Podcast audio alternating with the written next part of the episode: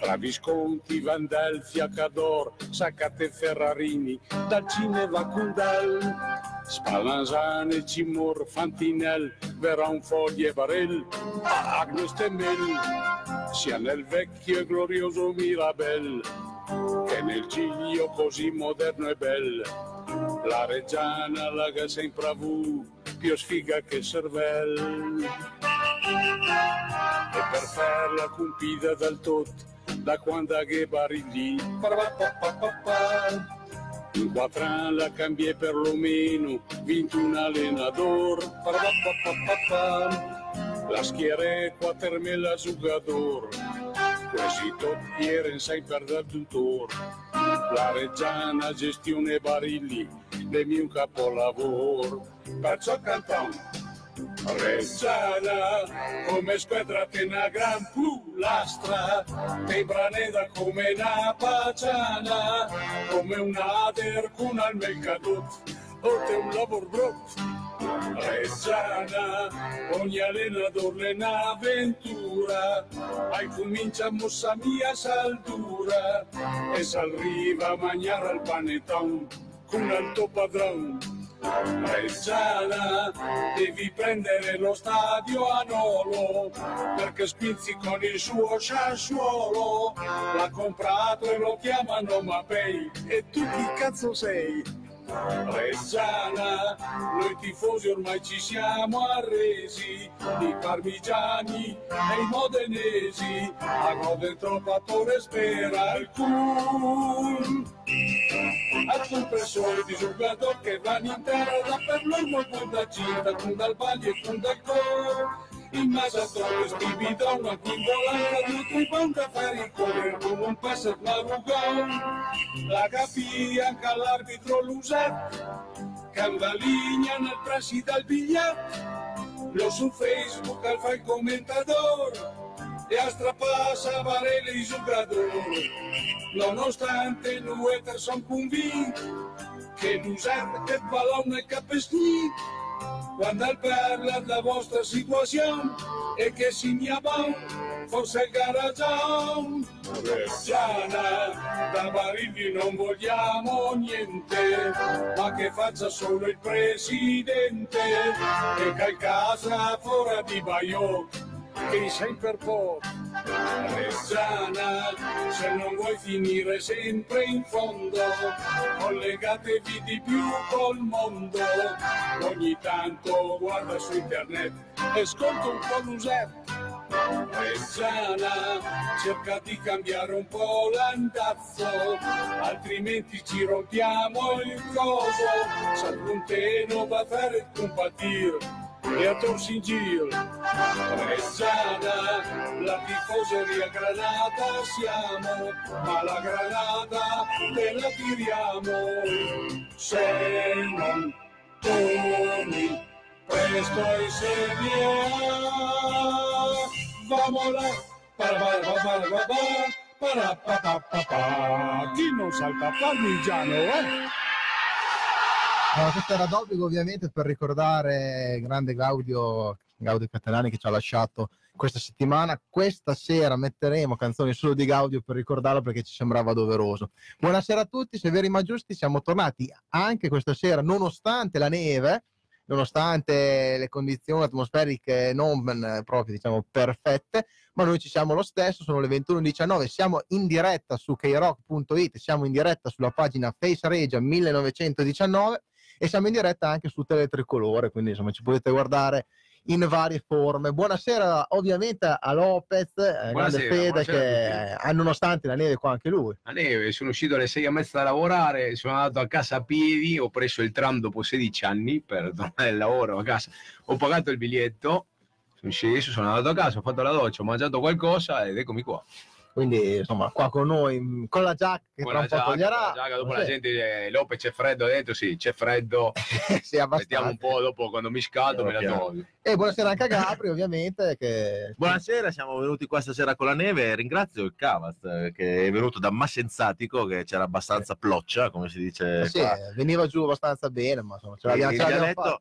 Mi viene in mente una canzone e se c'è il sole ci abbronzeremo e quando piove ci bagneremo e se c'è la neve sa fommia Eh, se c'è la neve non lo so, bisogna inventare una strofa Ci nuova. sca- eh. Però, ci, ci scavoleremo dai No, eh, buonasera a tutti i mh, tifosi che ci stanno guardando in questo momento sia da Tele Tricolore che da Face Regio, chi ci sta ascoltando sulle frequenze di K-Rock su krock.it. Salutiamo un bellissimo ospite, uno dei soci. bellissimo, Eh, so, belli- belli- te, vabbè, cioè, eh. se no la gente dopo pensa che siamo un po' un grande ospite. Un grande ospite, va bene, un grande ospite che questa sera qui con noi che è Cristiano Giaroni, buonasera. Buonasera, grazie per l'invito e sono contento di, insomma, di essere qui stasera. socio nonché fondatore, uno dei fondatori della, della società Reggia Audace, quella società che fortunatamente per noi è stata diciamo composta quest'estate. Quindi hai passato un'estate tranquillissima, Bellissima, serenissima, stupenda al mare, no, no, ecco. no, proprio, Prenoto un last minute, Sì, invece sì, ti, sì, hanno prenotato. No, è stata proprio un'estate di quelle belle rilassanti, senza impegni, però insomma... è con andata- pochi incontri da Baldini, commercialista. Poi tutto certo, tutti i giorni certezze che arrivavano, quindi... Però insomma... Per adesso è andata bene e quindi sono contento, fatta, siamo dai. contenti di, di quello che abbiamo fatto. E niente, questa sera insomma parleremo un po' della partita purtroppo persa in quel di Crema, parleremo di, di vicende che mh, forse era meglio che non, che non capitavano, come la scomparsa del nostro amico Mirko Valli, della scomparsa anche di Gaudio Catellani, due icone eh, Di chi- e anche di Davide, sì, che ne abbiamo parlato anche la, la- la scorsa settimana, insomma, delle icone, chi come tifoso, chi come proprio icona eh, di, dialettà, reggianità. di reggianità. Nonché tifoso anche. Certo, nonché tifoso ci hanno lasciato in- purtroppo in queste, in queste settimane, quindi dopo ne parleremo, eh, però insomma intanto parliamo di Reggiana. Allora, che dire, eh, Cristiano, partiamo da te. Siamo andati in quel di Crema contro la Pergolettese con la speranza, anzi con la voglia di, di vincere e di, di- di provare insomma a svoltare un po' questo campionato e invece siamo tornati a casa con... eh, Come al solito. come come al al solito, eh, lo so.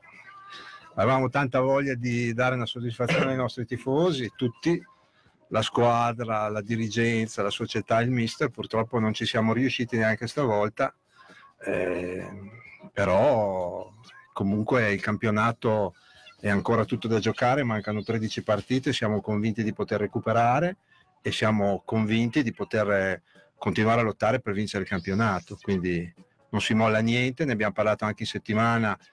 Noi in società non c'è stato neanche bisogno di parlare con i giocatori, col mister, con lo staff tecnico perché sono tutti allineati e quindi noi continuiamo a giocare per vincere il campionato. Questo è certo e non molliamo di una virgola.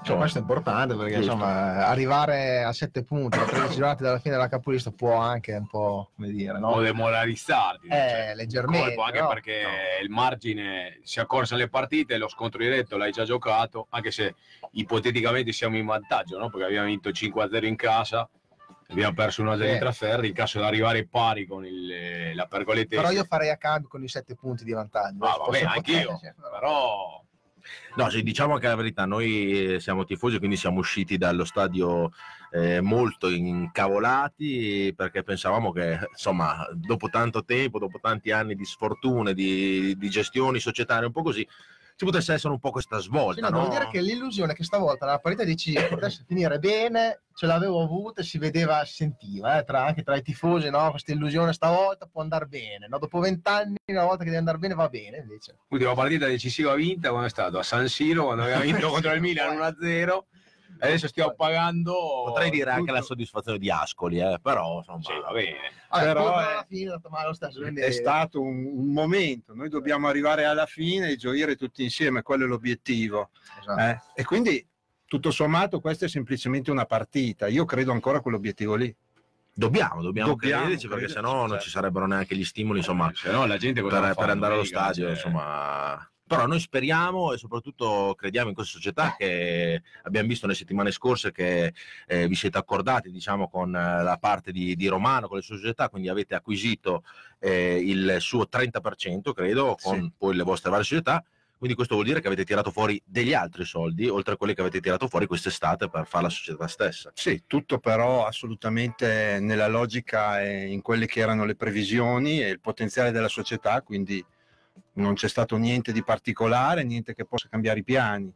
Eh, probabilmente è stata più una situazione di punti di vista all'interno della società che erano differenti, per cui a quel punto lì era chiaro che ci voleva qualcuno che facesse un passo indietro e diventava normale che nelle condizioni in cui eravamo non potevamo essere noi a fare quel passo indietro e così è stato. Questa è un po' la situazione che si è venuta a creare un impegno importante che ha avuto come, come anche come protagonista il, proprio il Conad, eh, il Conad Centro-Nord che è diventato il maggior azionista no, di questa compagine granata. Insomma, certo. è una cosa che secondo me non, certo. non è mai avvenuta, no? almeno per Reggio, ma anche secondo me a livello nazionale, che una, un'azienda importante così acquisisca una, una, Però non è stato sufficiente per sfatare la partita importante e vincerla anche questa cosa. Proveremo la prossima. Eh no, bisogna, anche perché insomma mm. bisogna iniziare anche a, vincere perché... Cioè, un po' ne abbiamo vinte di no, partite. No, è vero, è vero, eh. però adesso purtroppo... Adesso diciamo no, che abbiamo due o tre partite che si vede la verità, no? Perché non è che il Fiorenzuola sia una squadretta, dopo dobbiamo giocare con l'Entigione, poi non mi ricordo chi abbiamo in casa. Va via il Pavia in casa e poi dobbiamo andare a dobbiamo andare anche a dove ha perso il Modena come si chiama? Carpaneto, Carpaneto che non è neanche una trasferta facile. Quindi in quelle quattro partite dobbiamo cercare di almeno tirarli via 4-5 punti perché se no se dopo quattro partite siamo ancora lì si accorcia.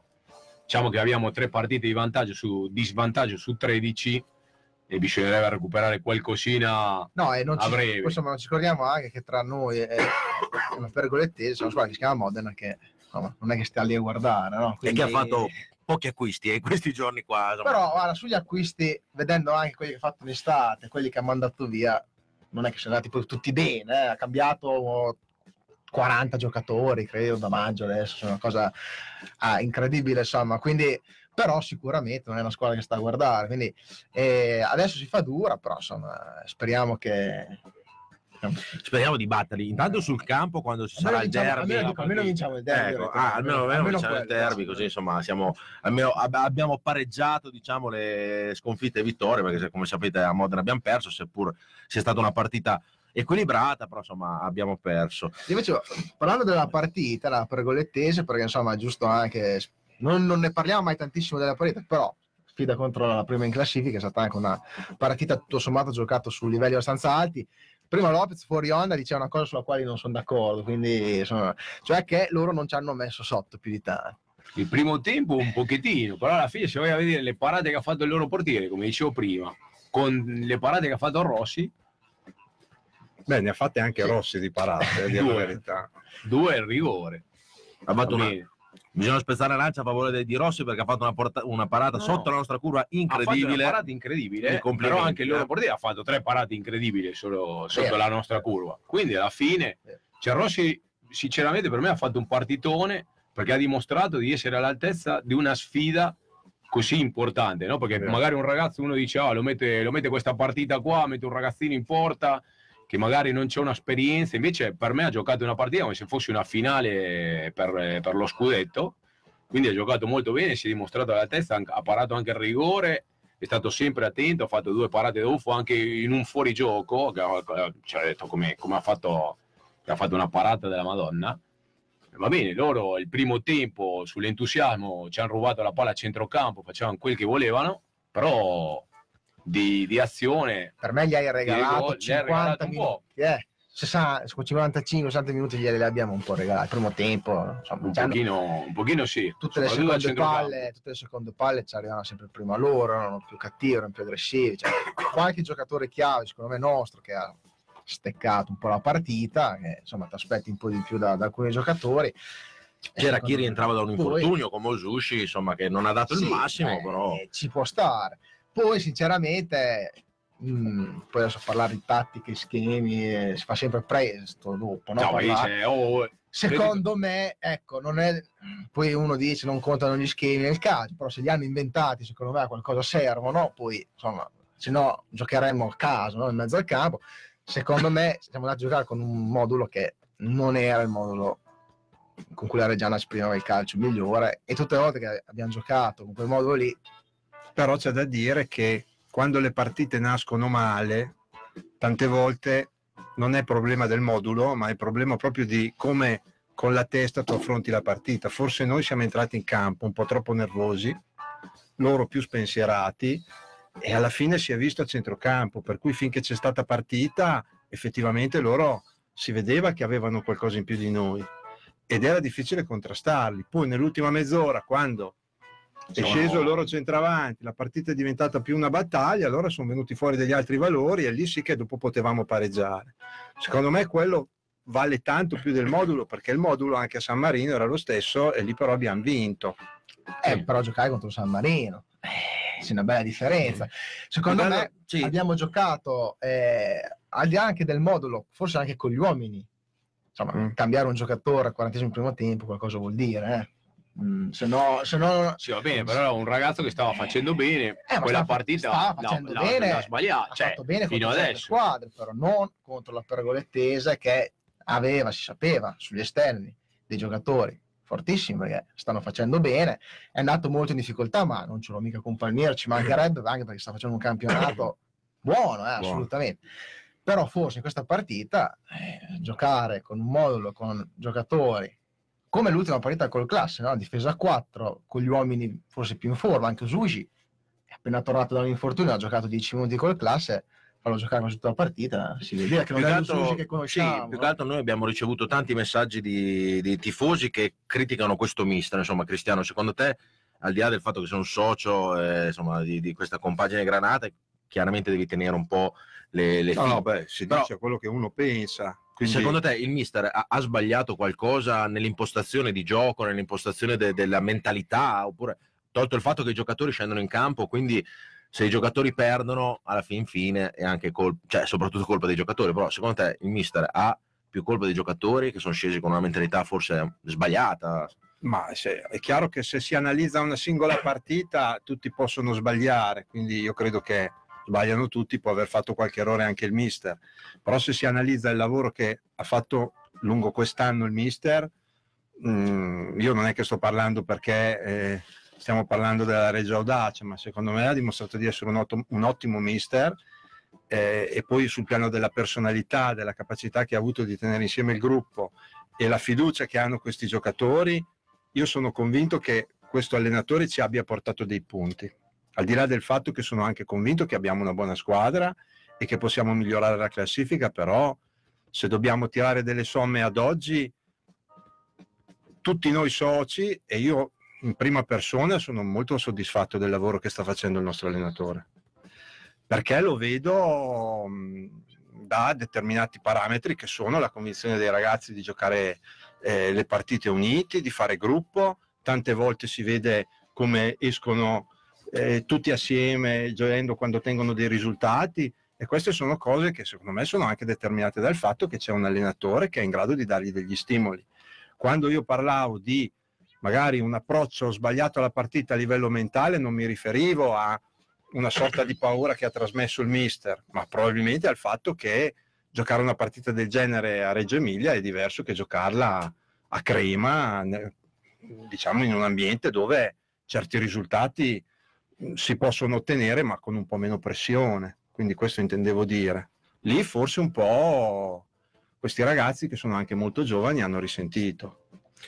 Più che Certo secondo me la mentalità dovrebbe anche se quella noi siamo la reggiana è la pergolettese che deve aver paura di noi, non che noi della pergolettese. Questa è secondo me la cosa Sì, che dobbiamo stati- mettere dentro perché altrimenti eh, sai, tanti tifosi, una tifoseria così fantastica come abbiamo noi, ehm, il fatto che si va in trasferta in massa, il fatto che c'è questa mentalità all'interno dei tifosi della Reggiana che ogni volta che c'è una partita importante, eh, poi va a finire che la perdiamo, può aver creato anche nei loro confronti quell'attimo di responsabilità in più che probabilmente, non so, gli ha bloccato le gambe. Poi ricordiamoci che abbiamo incontrato una squadra che ha vinto 10 partite su 11 in casa. Quindi, voglio dire, non Sì, è sì, che abbiamo no. perso solo noi, eh. vabbè, la pergolettese è una squadra, cioè non è mica lì a caso, eh, se davanti a noi al Modena cioè, si, si è visto domenica il perché, cioè, assolutamente. Una, una bellissima squadra, l'abbiamo notato anche tutti noi dalla curva, insomma, vedevamo che giocavano proprio al calcio, erano cattivi, andavano sulle palle. Eh, io mi, mi ricordo che il numero 10 o l'11 hanno, nel primo tempo avrà fatto 200 Morelli. falli ad, ad Oshushi, a tantissimi giocatori. Avevano quella cattiveria che Franco. 10, sì, 10, avevano quella cattiveria che dovevano avere i nostri. Che ecco. avere. Però è anche vero che, insomma, che è una bella squadra che ha battuto tante squadre, quindi insomma eh, non è l'ultima, l'ultima arrivata. E, quindi diciamo, eh, come diceva la- l'altro giorno Tosi, che ho sentito appuntamento sport, non diceva poi tante baggianate, nel senso che la parte sinistra della classifica, dove comunque abbiamo giocato con... mh, adesso non, non mi viene in mente, però tu- tutte le, le la quarta, la quinta, la sesta, abbiamo sempre perso punti e abbiamo vinto con la parte destra. Non ha, non ha tutti i torti, Frank, a dire questo. eh. Quindi può essere che ci siano insomma, un po' delle defezioni anche a livello di, di giocatori, che bisognava prendere dei giocatori un po' più forti nei, nei ruoli. O... Ah, Io queste cose qua non mi permetto di giudicarle perché c'è chi pensa a queste cose all'interno della società. Io posso semplicemente analizzare i numeri, è vero, quello che hai detto è vero. Noi abbiamo perso partite contro squadre di alta classifica fuori casa e questo denuncia un po' di limiti a livello probabilmente di personalità. Adesso però bisogna capire e rimediare in corsa. Non è che abbiamo finito il campionato, per cui niente è compromesso e speriamo di migliorare il più possibile. Poi che non siamo perfetti è chiaro, però io sono convinto che siamo una squadra ancora in grado di migliorare e, e di lottare. Eh, si sapeva che non dovevamo stravincere il campionato. Quando si è partito, tutti dicevano il Modena, il Modena, qualcuno aveva detto occhio anche alla pergoletese. Alla fine, se andiamo a vedere la classifica a, a due terzi del campionato, i valori sono questi. Cioè, siamo una squadra che magari siamo dei, dei primi tre posti e ce la, ce la possiamo giocare. Però Noi per abbiamo- giocarcela. Noi abbiamo sempre quelle- quel gap di quelle prime due partite che ci portiamo dietro tutto il campionato e quelle le abbiamo affrontate in partenza e quelli sono cinque punti che ci mancano. Anche perché c'avevate il magazzino, mi hanno detto, dentro un furgone, Lasciamo quindi insomma, perdere. come siete partiti Lasciamo e perdere. tanto di sono i cappello. 5 punti che ci mancano più i 3 che ci hanno rubato in casa contro la Anche sono quelli. 8 punti. Esatto. Eh, quindi siamo primi a più 1, però siamo terzi a meno 7, quindi stiamo zitti e andiamo testa bassa e pedalare a cercare di prendere quelli che tira il carro che io spero che prima o poi scoppiano perché non possono continuare a giocare così questi del Pergo Crema. Il secondo tempo gli ultimi 20 minuti ci ha mollato, più che quando inizia a fare caldo magari che altro noi dobbiamo sono po', li ho sperare. visti un po' cicciottelli, un po' Eh, grassi però- lì che però- e smettano da correre. Va bene che loro giocano in un biliardino perché il campo è, piccoli- è piccolissimo, sono piazzati bene, gente tosta che conosce molto bene la categoria come Lotto e altri giocatori. Beh, che- cazzamali, insomma. boh, Ce lo ricordiamo, Allora- anni e anni nella spalle. eh, insomma, è sempre stato un po' la nostra bestia nera come giocatore, ha sempre fatto un paio sempre così. rotto i- E infatti eh, sempre, sempre rotto, A giusto? 40 anni riesce ancora a romperci le scatole. eh. che diventano in attacco, centrocampo, in difesa, cioè di Eh, in testa, di testa in difesa non le prendevano. in difesa, In dai. difesa non le prendevano i difensori, le prendeva lui di testa. Tutte, tutte, Tutte, tutte, tutte, tutte. È un giocatore veramente, veramente- Saluto tra l'altro, visto che delle volte ci dimentichiamo, i ragazzi che sono venuti da, da Genova, cioè i ragazzi del Genova, i ragazzi della Cremonese che erano con noi in, in quel di Crema e anche i ragazzi di Vicenza che sono spesso con noi, sono stati con noi a Bellari e in altre trasferte. Sì, ovviamente li salutiamo sempre. Eh, già un po' di messaggi così Vai, vai, sono sì, sì, arrivati. Beh, saluta Olmi che ci saluti, dice grandi ragazzi, brutto periodo, ci hanno lasciato due grandi tifosi, ovviamente ci, ci riferiva Gaudio e, e a Mirko, grande Gaudio, Davide Fanti, ciao grande Gaudio, Riccardo Guidetti, Michael Semi dice grande Gaudio, mettetela al Giglio domenica per ricordarlo, potrebbe essere anche un'idea. Sì, eh, noi possiamo dare la traccia a, Cristiano, poi dopo se, se, se vogliono volentieri. potrebbe essere una, una bella proposta. e Davide Fanzi dice ciao Mirko riposa eh, guardaci da lassù e Alessandro Olmi io il nome Reggio Audaci non ce la faccio più a sentirlo comprate il marchio alla svelta qui eh, comprate il marchio ce, ce ne puoi parlare più te anche se ancora non, non Ne, ci pa- sono- ne parleremo, ci stiamo costituendo, dopo andremo fianco a fianco con, eh, con la società per eh, arrivare a questo ci marchio. saranno novità ci saranno novità Giusto Cristiano? Giusto, giusto, certo. e Stefano Galazzoni che salutiamo il Cavaz dice la Reggiana farà acquisti Eh, questa è una domanda ormai, ormai siamo agli sgocci Ormai non, mercato, eh, ma- Non credo che si faccia più in tempo. Poi, insomma, Acquistiamo il marchio, che è la cosa più importante, dopo ecco. magari i giocatori li prendiamo l'anno prossimo perché Rosa a me non ha, non ha senso la, la andare- rosa è completa. insomma. secondo me adesso non ha senso andare a comprare, cioè non è che ogni volta che perdi una partita, perché sei a meno 7 o a meno 5 devi andare a spendere a sputanare i soldi nel mercato. Ormai Eh, Modena ci- fa così, eh, fino Eh, all'ultimo, loro compra tre o quattro lavori. i soldi Non loro, siamo, tutti, prossimo non siamo fa. tutti fatti allo stesso modo. No. Io vorrei dire una cosa a proposito di questo. Secondo me è stato fatto un mercato equilibrato ma intelligente per andare a toccare quei punti, quei reparti dove noi rispetto a quello che era l'idea dei, diciamo, dei tecnici della società avevamo le lacune. E quindi secondo me è stato fatto un buon lavoro. Poi è stato fatto un lavoro attento, ma d'altra parte, eh, dire, io anche caratterialmente sono così, non ci riesco a comprare un giocatore e il giorno dopo rivenderlo e comprarne un altro. Mm, anche perché vorrebbe dire che l'investimento che hai fatto prima Sì, sì, l'ho messo. Sì, sì, dici no, che ci stanno chiamando. Ah. Se ti vuoi mettere le cuffie, dicevi l'investimento? No, dico, se tu acquisti un giocatore, fai un investimento, almeno per un po' di tempo tu devi cercare di valorizzare questo investimento.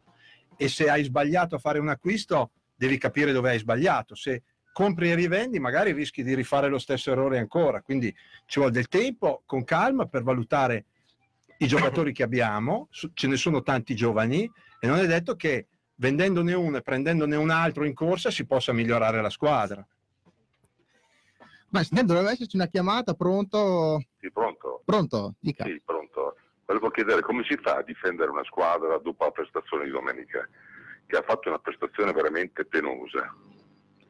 Eh, Hanno giocato per un'ora e un quarto sempre in difesa senza fare un tiro in porta.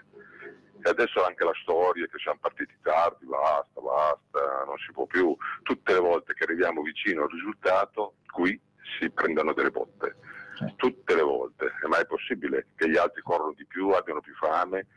Diamogli da mangiare poco ai nostri allora, così hanno più fame che i nostri. Non si può tutte le volte così. È vero. Ormai sono proprio demoralizzato. Io l'abbonamento, ma penso che quest'anno non andrò a vedere più nessuna partita. Basta, perché così non si può più fare. Tutte le volte così. Anche l'allenatore, basta, si lamenta perché vanno a vedere i suoi, i suoi allenamenti. Faccia gli allenamenti come si devono e basta, per favore. Mi dispiace, ma sono proprio, proprio demoralizzato di questa squadra. Vi saluto. No, arrivederci. noi, noi l'aspettiamo allo stadio, eh. Sì, No, no, basta. Noi l'aspettiamo allo stadio. Ne abbiamo viste di più, di, di più No, no, nere non di, vengo di più, non vengo più. Spettacoli e ormai anche con, la, anche con la classe. Abbiamo fatto una fatica cane, il classe ha preso 5 gol fuori casa, in casa domenica. Ditemi voi se è una squadra che si può giocare. Dai, su, non si può più giocare così. Mi dispiace, ma veramente... eh, Arrivederci. Eh, lo- buona serata. Grazie. buona Buona serata, arrivederci. Beh, oh, eh, insomma, Insomma, un po', eh, eh. a- al di là del venire che è allo stadio, che quello a prescindere, ma noi lo- a prescindere ci andiamo perché, come si dice, è una malattia, però eh, sono sfoghi che ci possono stare perché dopo vent'anni, sinceramente, non, sen- cioè, non mi No, sento poi di. avevo io quando tornavo Eh. anche in pullman, che adesso Esatto, basta, cioè, mi sono rotto le palle, non vengo più le domeniche, faccio un'altra cosa, poi lunedì mi passa e non vedo l'ora, cioè come sono fatto io, che arrivi domenica, se giochiamo tempo permettendo, di battere contro il Fiorenzuola, che non sarà una partita mica facile, sarà una partita, un'altra battaglia, però bisogna essere lì e bisogna dimostrare la passione, l'attaccamento che uno ha per la maglia. Cristiano vuole rispondere al tifoso che è un No. po' l'umore insomma, di, No, di tanti. io eh. Capisco perfettamente, in parte anche ha ragione. Eh, avremmo voluto vedere tutti una squadra lottare diversamente, però eh, cercheremo di rifarci. Anche perché voi ricordiamo che avete investito tanti soldi. Eh, io Vabbè, guardo non da, è- non da- è da un da, da un po' da tutte e due le parti. A me dispiace, io sono uscito da Crema super incazzato, devo dire la verità. E io ho detto, ecco, tutte le volte Eh, ci mancherebbe, Che andiamo- stadio, cioè io ogni volta che parliamo vado Secondo via. me anche loro della società adesso Certo, non lo no, diranno no, no. troppo in- modo, però secondo me No, era- era per confrontare insomma anche le opinioni dei tifosi Sì, che sono sta, un po' sta. come le nostre, insomma, eh, gente che segue la squadra da 20, 20 anni, da quando, è, da quando è andata in Serie C, almeno io ho visto praticamente l'ultimo anno di Serie B e tutto il resto Serie C, C1, C2 e Serie D. Insomma, spera- si sperava proprio che questa partita potesse dare una svolta, però cosa dici? Eh, io dico che da quando ho 11 anni che seguo la Reggiana, quindi siccome ce n'ho 47, mi ricordo gli anni di D'Agostino, mi ricordo gli anni che eravamo di, di, di Pennellone in Serie B, mi ricordo eh, la Serie A, mi ricordo eh, la Serie C, le sofferenze, tutte le sconfitte. Quindi il mio umore, quello del tifoso, è quello che state manifestando voi adesso, non, niente di differente. Eh, cercheremo di, di, fare il possibile per, per vincere le partite.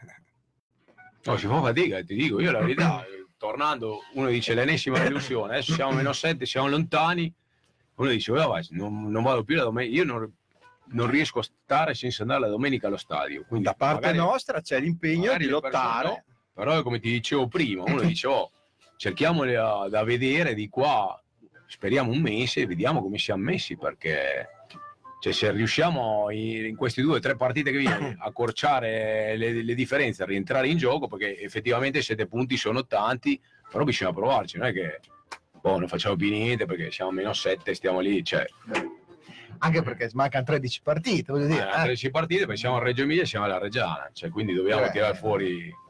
Modena ne aveva 10 di vantaggio, li ha bruciati tutti, quindi insomma eh, cerchiamo insomma, di, di, non steccarne più. Questo sì. è Anch'io come Lopez faccio fatica a pensare una domenica senza Reggia, eh. sarà un po' la nostra malattia, però insomma, speriamo che questo tifoso che ci ha chiamato deluso, perché tutti siamo delusi e super incavolati, torni allo stadio perché le emozioni si vivono perché lì. Siamo capaci di recuperare e buttare tutto nell'ultima giornata. Nell'ultima giornata. Oh, là. Arriveremo a più due, poi ci rubano la partita un'altra volta. Allora andiamo avanti con eh, un po' di messaggi che ce ne sono veramente tanti. Eh, predicatore Reggiano butta lì un argomento che salutiamo il predicatore che ci ascolta sempre. Eh, parlate dello scandalo della bambina nella partita del Sassuolo, aveva freddo. Dopo so che Fede ce l'hai lì caldo con l'argomento, dopo ne parliamo. Eh, Roberto Morini dice siamo troppo lontani dalla vetta, troppi errori tattici e acquisti discutibili. Eh, Stefano Cavazzoni sempre dice Tito Corsi l'ha fatta al suo tempo, quindi ancora Tito Corsi eh, non è rimane ben visto da tutti. Eh, Olmi gli unici ad aver fatto una partita all'altezza della situazione sono stati gli under. E effettivamente, contro a pergole tese, è successo un po' quello che forse non ti aspettavi. Dici, ma magari gli under sono giovani, eh, ne risentono di più. Invece, forse chi ha staccato più la partita non sono stati gli under, ma qualche over che sinceramente ha fatto fatica. No? Cosa dici? Ah, io faccio rispondere a Cristiano. Calcio. No, no, io nel senso abbiamo l'ospite qua, voglio no, che... che... Ma effettivamente, effettivamente questa è una considerazione corretta, l'ho detto anche il mister a fine partita. Poi bisogna capire il motivo. Il motivo è che probabilmente le partite nascono in un certo modo e, e in certe situazioni qualcuno fa più fatica a esprimersi. Io credo che Staiti, per esempio, abbia fatto una partita al di sotto delle sue qualità.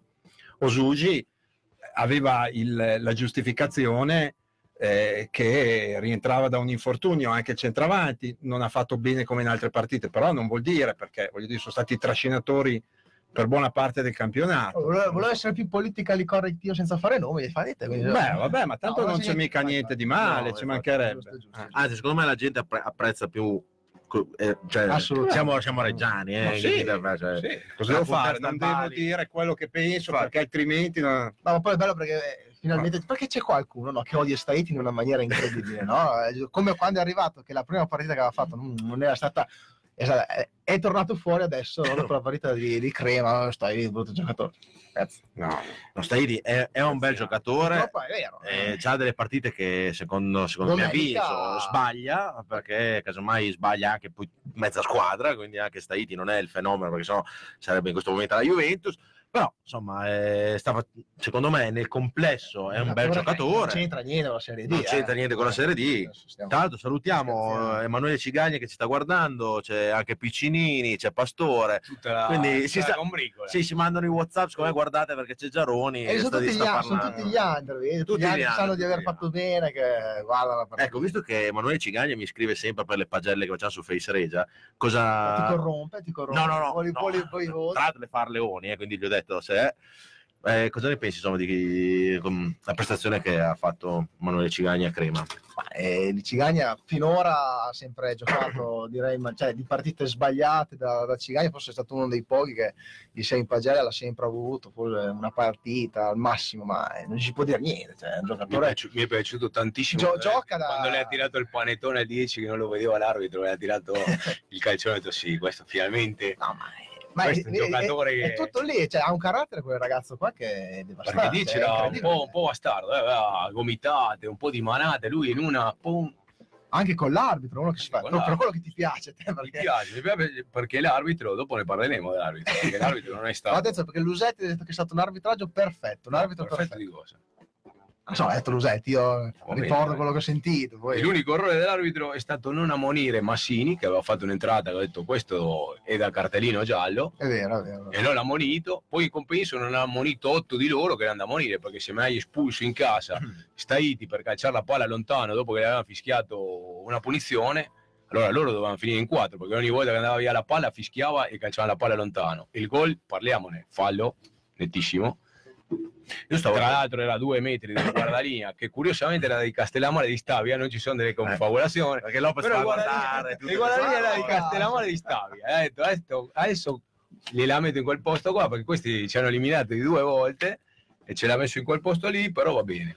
Allora, Io speravo, tra l'altro, che giocasse Piccinini, perché è uno cristiano, insomma, è reggiano, poi un giocatore che all'inizio del campionato a me mi ha veramente impressionato, perché insomma, ricordiamo che viene dalla, diciamo, Beretti, Sì, anche sì. se quest'anno non c'era Beretti, E- però insomma, cosa ne dici te?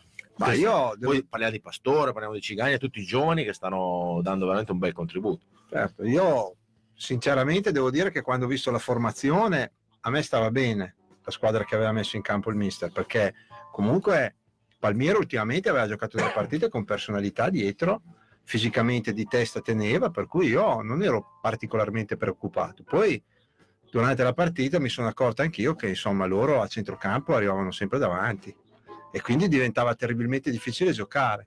Poi avevano questo centravanti che teneva su tutti i palloni, li smistava e noi eravamo sempre, sempre in difesa. Dopo è cambiata quando ha fatto la sostituzione, un po' la partita è cambiata. Non so se è cambiata per quello oppure perché nel corso della partita anche loro un po' hanno smesso di correre così e di lottare così.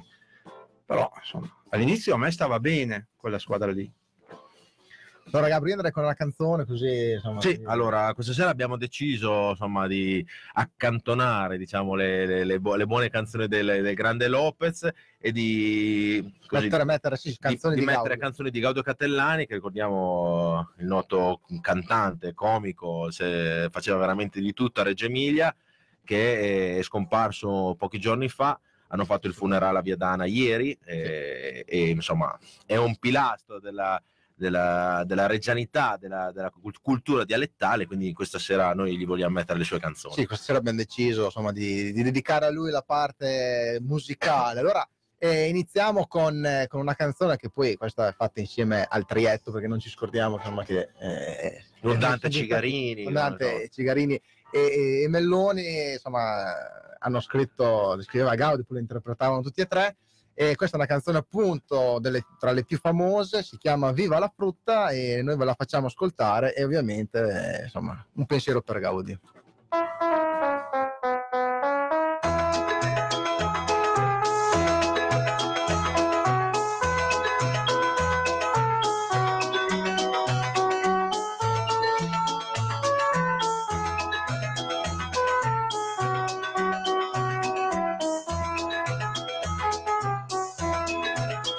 Sant Friurtland et Pinustrand e avendo am sol di frutti italian e as da fastedi ab som sincer chi cerca sempre di frut foraster vorrei dei kiwi mego di pom pom pom Metà del mango? mi attacchi pom pom pom Scusi, c'è la papaya? No, che di pom pom pom pompire pom pompire pom pompire pom pom pom pom pom No!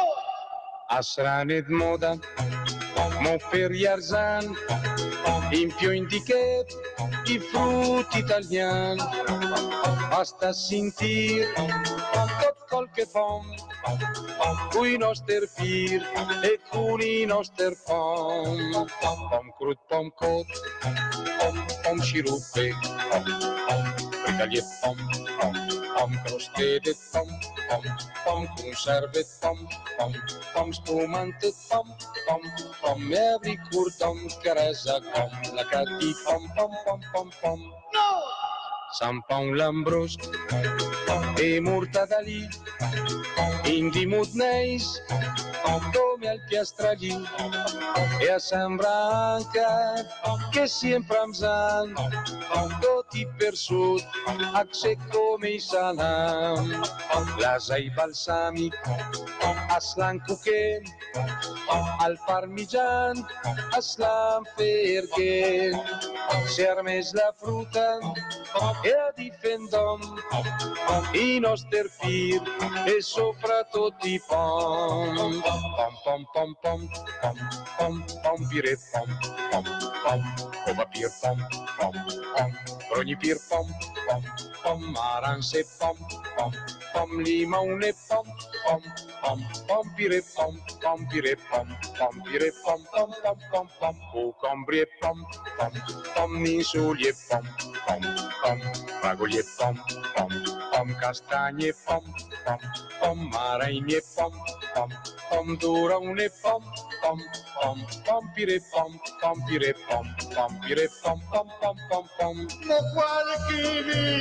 magne di pom pom pom Eh, che schiva il mango! magne di pom pom pom Ma che papaya velè! A gol di pom pom pom som galant pom e a consigliam magne di pom pom pom pom pom. Eh, questi erano uh, i POM e i PIR di, di Gaudio Cattellani. Eh, Volevo, volevo dire una cosa, siamo alla Cava. frutta, dicevano. Sì. siamo alla frutta. Siamo alla, siamo alla frutta, siamo alla frutta. Noi siamo, dai, non, ancora, non è ancora finito il campionato, dai. Siamo al secondo, un po' amaro però. No, stavo dicendo prima con, con Cristiano che comunque fa una bella figura eh, questa sera essere un, esserci qua un rappresentante della società perché in, in una situazione come questa dove comunque abbiamo perso in quel di Crema una partita super importante potevate anche dire "Mm, ma sai cosa ragazzi fatevela da soli la trasmissione che non- stasera insomma erano un po' però ti, ti diamo atto di, di essere venuto qua di insomma di metterci la faccia come sempre e di ascoltare i tifosi insomma anche le delusioni devo dire qualcosa, per me era un impegno che mi ero preso, quindi non vedo perché un risultato di una partita debba cambiare queste cose. È chiaro che nel calcio si può perdere, i tifosi hanno ragione quando si lamentano, basta. E poi si fanno le cose, si lavora e si cerca di migliorare. Leggiamo No, un po' di messaggi sì. che ce ne sono migliaia No, anche perché sì, la cosa della pressione non è stata presa molto bene. Eh, oh, quella della pressione è una scusa inaccettabile. Allora, prima dei, dei giocatori, cercate gli uomini, non è possibile una cosa del genere.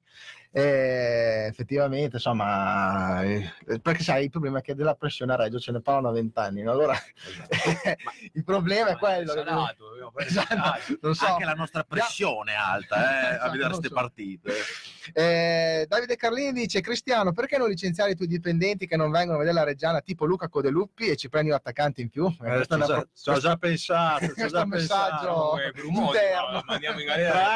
Tra eh, l'altro rispondo volentieri a lui che addirittura mi stanno anche prendendo allora sfottano in una maniera totale perché ce ne ho due o tre di Parma Ecco, quindi, che ci dirai do- eh, eh, lavorare Quindi, allora, possiamo poi, pestarli quando sono te- a tempo debito vediamo di muoverci nella maniera giusta anche con loro. Abbassiamogli lo stipendio insomma anche questi dipendenti che sono di Parma. Adesso ci penso.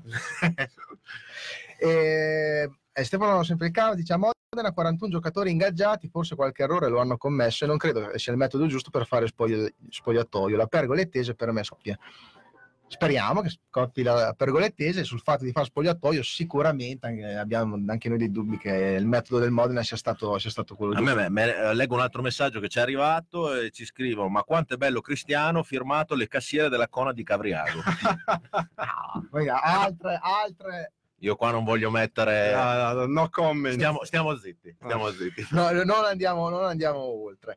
Eh, Michael Selmi, non vieni più, non sei un tifoso. Abbonamento si fa anche in terza categoria. La Regia è una malattia, vai a vedere la Mapei. Adesso non diciamo ci sono anche tra tifosi, era uno sfogo comprensibile. Sì, sì, siamo Eh, tutti delusi, siamo tutti arrabbiati. Sono sicuro che tu, eh, sono sicuro che tu. eh. Il tifoso reggiano ne ha viste, eh, quindi secondo me il signore tornerà Siamo e non lo così, aspettiamo. dopo domenica, dopo pranzo andiamo allo stadio. Esatto. Bravo, Eh, bravo. Sto a casa, cosa vuoi? Altrimenti non ci sarebbero ogni volta 800 persone che vanno a Crema in trasferta, no? Eh, Giusto? E poi dopo Lucio Due che salutiamo, dice ciao Mircone, fermato la vecchia guardia, ci salutiamo Lucio che sappiamo Sì. che era un suo amico. eh. Erano Lucio, se- erano sempre lì. Sì, ehm, perdiamo due minuti anche se Lucio se ci vuoi chiamare per spiegarci un po' chi era Mirko, perché molta gente casomai alcuni non lo conoscono, era così un signorotto che veniva in curva da ben più di 40 anni, eh, quindi abbiamo messo anche una, una sua foto nel nostro giornalino di domenica con un, un pensiero della vecchia guardia. Eh, ha iniziato a srotolare gli striscioni del ghetto ed aiutare ad appendere gli striscioni del ghetto, poi della vecchia guardia, poi dopodiché è venuto qua insomma, allo stadio con sua figlia che era Talita che salutiamo e poi col suo nipote dopo insomma questa operazione che era andata anche bene dopo purtroppo con complicazioni. delle complicazioni e l'hanno portato via se eh, ci volete chiamare Lucio se ci vuoi chiamare Orfeo per eh, insomma anche così ricordarlo ci fa piacere ricordiamo che noi di Face Regia abbiamo messo in contatto la società che ha chiamato eh, il giorno dopo parliamo di ieri credo eh, la, la Talita che è la Ieri figlia mattina, sì, Ieri eravamo mattina. uniti insieme, abbiamo è stato Luca che ha fatto la chiamata. Tra l'altro io lo conoscevo perché quando ero un ragazzino andavamo in trasferta insieme, quindi avevamo un gruppetto di 7-8 persone che per un annetto, quindi Sì, è una cosa comune il fatto che uno dei primi ricordi, l- l'ho scritto, l'ho scritto anch'io ricordandolo, che uno dei primi ricordi della curva, del- della curva su di Reggio Emilia quando entravi è proprio la sua figura, perché almeno uno dei miei primi ricordi è proprio lui, perché e, e non è solo per me, ma anche per chi è venuto molto prima di me. E quindi vuol dire che veramente. se entravi lui dalla, c'era, lui se- c'era. sì, se entravi Diciamo dalla che non lo la conosce, parte destra non è mai andato allo stadio, perché non può Esatto, vedere esatto, è. esatto, eh. Perché magari uno il nome non lo conosce, però se vedi la foto dici E se voi entravate dalla parte destra della curva, Lucio, Orfeo, Mirko, eh, son- eh, un altro Mirko, sono tanti ra- signori, ragazzi che sono lì da anni e anni e anni, che non mollano veramente mai e che chi, chi va in curva non può non conoscerli. eh, quindi... Comunque eh, vi diciamo anche che ehm, la, la Tarita ci ha detto che il funerale ci sarà sabato, per chi vuole venire al funerale sarà Sabato alle sabato 11 a Coviolo. alle 11 a Coviolo nella chiesetta all'interno del, del- del cimitero di Coviolo e da domani pomeriggio se qualcuno vuole, volesse andare a visitarlo sarà la camera dentro aperta quindi insomma per tutti noi ci vediamo sabato eh, per andare a ricordare Mirko assolutamente. Andiamo avanti, Alessandro Fontanesi, mandate la squadra a vangare i campi alle 8 del mattino, vedi che gli viene voglia di correre domenica in campo, bidoni addirittura. Quindi, eh, l'umore, Domani- l'umore è eh, Sì. domani più che Bravo. c'è da vangare della neve. sparare, a sparare La la sparare rana, la neve. possiamo andare a la lavorare. prima cosa che ho pensato anch'io che alla fine, considerando dove si sono dovuti allenare, soprattutto all'inizio dell'anno, insomma, È vero. Mauri Granata, secondo me domenica il problema non è stato né il mister eh, né i giovani né il modulo ma gli over. Solo Spanò si è salvato dei vecchi senatori purtroppo non pervenuti, l'abbiamo parlato anche prima, Sì. effettivamente è sicuramente è stata una, è una cosa giusta questa. Eh, Andrea Marconi, basta con questo mister, mai uno schema, mai uno straccio di gioco, nessuna organizzazione di squadre, vinciamo solo con le squadrette. E anche questo è un tema affrontato, no? l'abbiamo detto, abbiamo vinto contro le squadre dalla parte destra e contro le squadre dalla parte sinistra abbiamo fatto un po' più li abbiamo lasciati, poi se è tutta colpa del mister questo è da, insomma, è da analizzare, secondo me non è proprio solo colpa del mister. se eh. vuoi aggiungere qualcosa Cristiano il microfono No. è tuo eh, quindi Possiamo anche difenderlo, cioè, non dico di no, però con- non vinciamo mai con le squadre. Alla prima in classifica gli abbiamo dato 5 gol al Giglio. Il calcio è fatto di episodi, tutto quello che vogliamo, però se andiamo a vedere, alla prima in classifica gli abbiamo dato 5 pere giocando in casa. quello è vero Quindi è tutto, è tutto relativo. Capisco che la gente ce l'ha col mister e tutto, però cosa facciamo? Andiamo a prendere un altro mister? Che, che mister prendiamo? Sì. Non è che eh, andiamo via lui e prendiamo Pep Guardiola, Ancelotti o un altro. Quindi, cioè, Que- io lascio la domanda a Cristiano eh, perché- no, no, dico io perché la gente. Chi prendiamo? no, è chiaro che adesso come adesso, insomma, Il Ciolo Simeone, eh, Pep Guardiola o. eh, Simeone andrebbe bene, allora a quel punto uno ci pensa. io vorrei, io Ezzolino Capuano No, Eh, Capuano, è Capuano è stato sanzionato per Capuano. bestemmie in panchina. Sì. L'hanno espulso domenica per bestemmiare in panchina, adesso sarà la mano pesante del, del tribunale. Solo- però se si No, accaniscono un po' su cioè, chi, chi portiamo veramente? Non lo so. Io Dai, lo- quello cioè, greco che doveva venire. ah quello che è arrivato Bella. a Reggio poi dopo Bella. Eh, ecco. Eh, potremmo andare libero. un po'. ha avuto un disguido con la signorina eh, quindi Eh, ecco. erano momenti difficili non, non- non torniamo su certi No. argomenti che ne abbiamo già abbastanza. Salutiamo Titti Chierici eh, che ci ha detto buonasera ragazzi, ciao Titti, ci vediamo in curva. Alessandro Bertozzi, pensate già, ah, qua c'è la soluzione, pensate già eh, al prossimo anno dal DS, giocatore e allenatore e con calma costruire una buona squadra. Quindi insomma il campionato finito, basta, pensiamo al prossimo anno. Io un altro anno di D sinceramente, cioè, se possibile lo eviterei, quindi insomma, cerchiamo di finire questo. No, anche perché oggi ho letto sul gior- eh, in Inter che in Serie C sono saltati finalmente la propria Piacenza e il Matera, penso, quindi sì. sono due squadre in meno. È radiato. Le hanno detto altri 6 o 7 squadre di trovare alla svelta 350.000 euro per pagare le fiduzioni, se non le avevano quando si sono iscritti all'epoca, non penso che adesso delle squadre che sono ultimi in classifica, che non contano niente, tirino fuori 350.000 euro, possibilmente andare quest'estate salteranno 20-30 squadre, quindi bisogna essere il più alto possibile, non è che perché un anno, il primo anno di C2, abbiamo fatto lo stesso ragionamento, non ci arriviamo, siamo arrivati settimi o ottavi, hanno ripescato l'Ancona che era finito mezzo punto davanti a noi. Quindi Ah, bisogna stare attento e non regalare niente, anche perché bisogna dare un segnale anche alla gente, non è che Poi tra l'altro credo torni la Serie B a 20 squadre, eh, quindi ci saranno, da quello che ho, capito, Cinque promozioni. cinque pro- promozioni dalla Serie C, quindi Un posto in più. Quindi Ah, se no. noi eravamo in Serie C saremmo arrivati al sesto posto. quest'anno. Sicuramente. siamo in Serie Più D. che altro, mh, Cristiano, ti faccio questa domanda, che è un po' quello che ci scrivono anche quotidianamente i tifosi.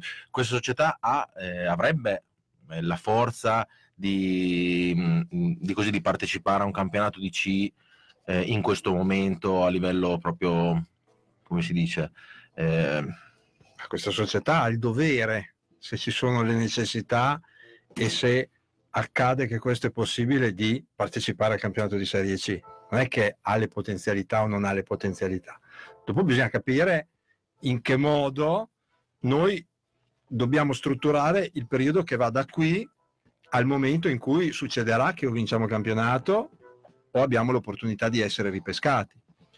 Adesso noi stiamo pensando a oggi arrivare alla fine del campionato e vogliamo vincere il campionato. Se un domani si verificherà l'opportunità di ottenere la categoria, deve, deve essere necessario avere una società che ha il dovere di portare la squadra nella, nella Serie C. Questo è, è ovvio.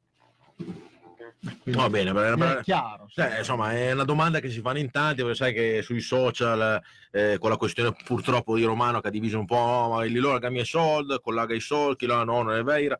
Eh, è bello comunque che ci sia una risposta così, quando capita, potrebbe capitare l'occasione di... Il problema non era quello, il problema era che io non ce la potevo fare, per esempio, a dire perché perdiamo una partita, adesso dobbiamo comprare tre giocatori. Non è il mio modo di, di muovermi e, e- e di vivere e di fare le cose a livello professionale. Quindi il problema era lì, non era tanto il discorso di eh, quanti soldi mette uno, scusami, quanti soldi mette uno e quanti soldi mette l'altro. Era No, un altro livello di che discorso. commenti che c'erano, capito? Che insomma la gente era titubante un po' per dire ma questa società avrà la forza di andare... Abbiamo fatto la cazzata di scrivere un comunicato una volta di risposta, l'abbiamo presa su da tutte le parti, da quel momento lì zitti e muti. Non so se vi ricordate. Sì. Sì, sì, sì, è vero. è Sì, vero. E a proposito di Cristiano, arriva giusto giusto questo messaggio di Alessandro Morini che dice soliti discorsi, soliti fra- solite frasi, soliti ritornelli. Qui serve gente competente in un senso e gente con dei gran soldi, il resto non conta.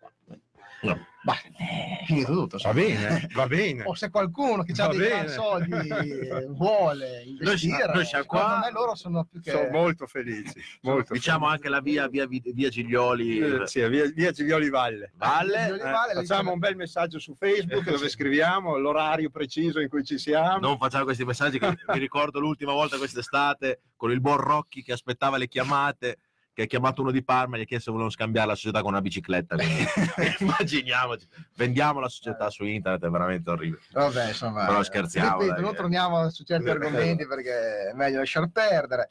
Eh, nella Marchesini basta giustificare prestazioni indecenti dando sempre colpa all'arbitro. Qua Non giustifico perché io ho detto che è stata una, presta- una prestazione non all'altezza, però se andiamo a vedere per cosa abbiamo perso, per un gol irregolare non ci ha dato un rigore che il tipo l'ha toccata con la mano e il numero 3 era già monito, a 10 minuti alla fine ha fatto un fallo di mano a centrocampo bloccando un contropiede, il 3 andava espulso e magari in 10 minuti con un uomo in più, magari anche giocando da schifo, trovavamo l'ultimo pallone, pareggiavamo la partita e nessuno stava qua a parlare e sonerare tutta la squadra e tutto il processo. Abbiamo giocato male, sì, non siamo stati all'altezza di questa sfida, sì, però alla fine abbiamo perso per un errore arbitrale.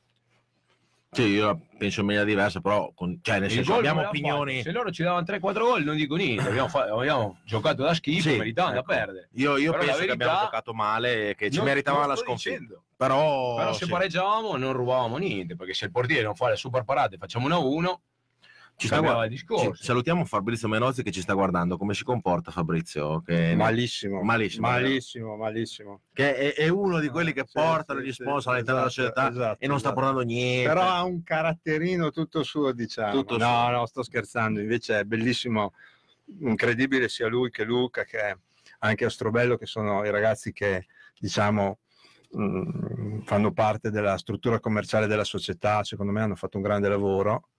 E è importante anche avere queste persone all'interno della società che credono nel progetto e che tutti i giorni si alzano e fanno le cose importanti, perché poi alla fine vendere per una società di calcio eh, è importante e soprattutto anche costruire una, una base, una struttura che dia credibilità al progetto, perché Reggio Emilia è una città che siamo tutti convinti che eh, se arriva uno pieno di soldi che vuole investire tutto il suo patrimonio nella società, eh, magari vince un campionato, però io credo molto che Reggio Emilia sia una città da trascinare e la puoi trascinare solo se costruisci un progetto credibile, eh, se nel tempo si vedono dei risultati e se le cose crescono piano piano. Quindi magari niente esploit, però se tutti gli anni le cose funzionano un po' meglio, io credo che la città ti possa dare tanto. Ed è un po' questo l'obiettivo che mh, possiamo avere noi con la nostra forza e anche con le nostre qualità.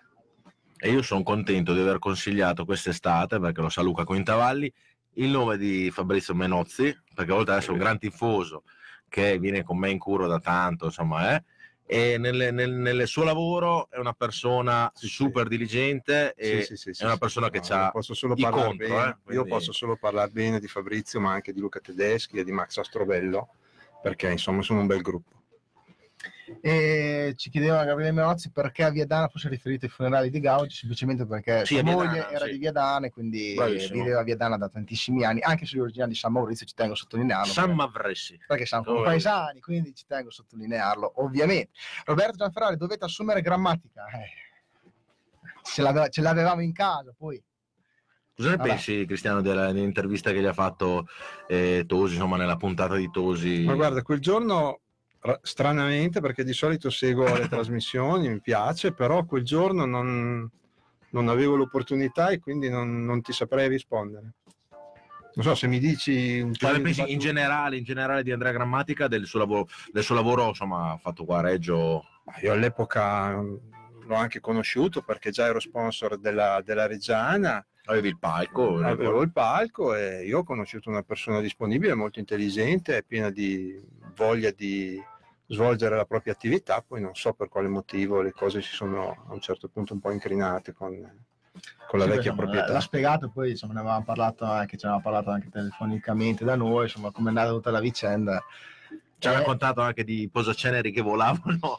Grande Andrea, salutiamo Andrea, ma erano periodi difficili per tutti, eh, soprattutto Certo. per noi che abbiamo dato tanta fiducia a persone che poi dopo si sono dimostrate tutte. Detto questo, a Reggio lo riprenderemo molto volentieri perché insomma avevamo fa- costruito una squadra, niente male. Spezziamo una lancia anche a chi l'ha preso perché è stato criticato Stefano Compagni eh, che all'epoca di quando era venuto su la Licia e Mike che dicevano insomma che costava veramente tanto, alla fine abbiamo visto adesso dov'è, quindi si occupa del mercato in uscita de- della SPAL Spalle. e, e comunque anche del mercato dei, dei giovani della primavera. E, l'altro giorno ha preso un ragazzino dell'Ajax, quindi Grammatica non era l'ultimo dei, dei moicani. Ecco. Vabbè, eh, non torniamo sempre su questa veramente che mi danno. Però, predicatore Reggiano, ci chiedete all'ospite se vi saranno nelle prossime partite eh, delle concomitanze con l'Atletico Colla, che dopo se vuoi ti spiego che squadra è, ma penso tu lo sappia, e se stavolta la società si, muove- eh, si muoverà per tempo per ovviare a questo problema. Secondo se- me non ci sono più, eh.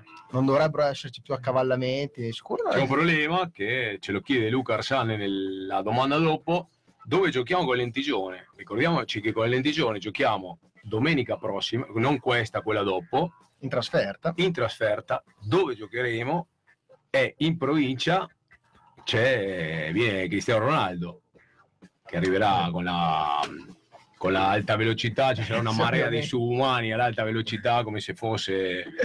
No? No, il Lentigione so che ultimamente ha giocato a Piacenza, credo, insomma, Col Modena ha col giocato, Modena. ha giocato a Fiorenzuola. Fiorenzuola, Fiorenzuola, Quindi, quindi bis- bisogna vedere se, se Fiorenzuola non gioca in casa. Ecco. Esatto, altrimenti eh, Quindi due squadre in Reggio vanno a giocare a, a Piacenza. a Piacenza. eh. Siamo messi Questo è così, top. Lopez. Nel 2019 E perché il 19 Parma ha giocato a Brescello, quindi lo stadio di Brescello in due anni l'hanno demolito. Quindi non si può giocare, magari sarà, si può giocare sarà più giocare chi lo sa. Boh, sarà problemi del lentigione organizzare, no? Ma eh, volevo fare una domanda un po'. Poi, un, un più po' Lopez, faccio una domanda un pubblico, po'. un po'- Ce lo garantiscono in provincia di Reggio Emilia con il fatto che c'è un'altra partita? Eh, questa è una bella domanda. Si può? Si può giocare quando giocano gli altri? Non si può giocare? Perché sai che di solito quando c'è, c'è una Perché noi siamo partita, la, la tifoseria più cattiva dell'universo.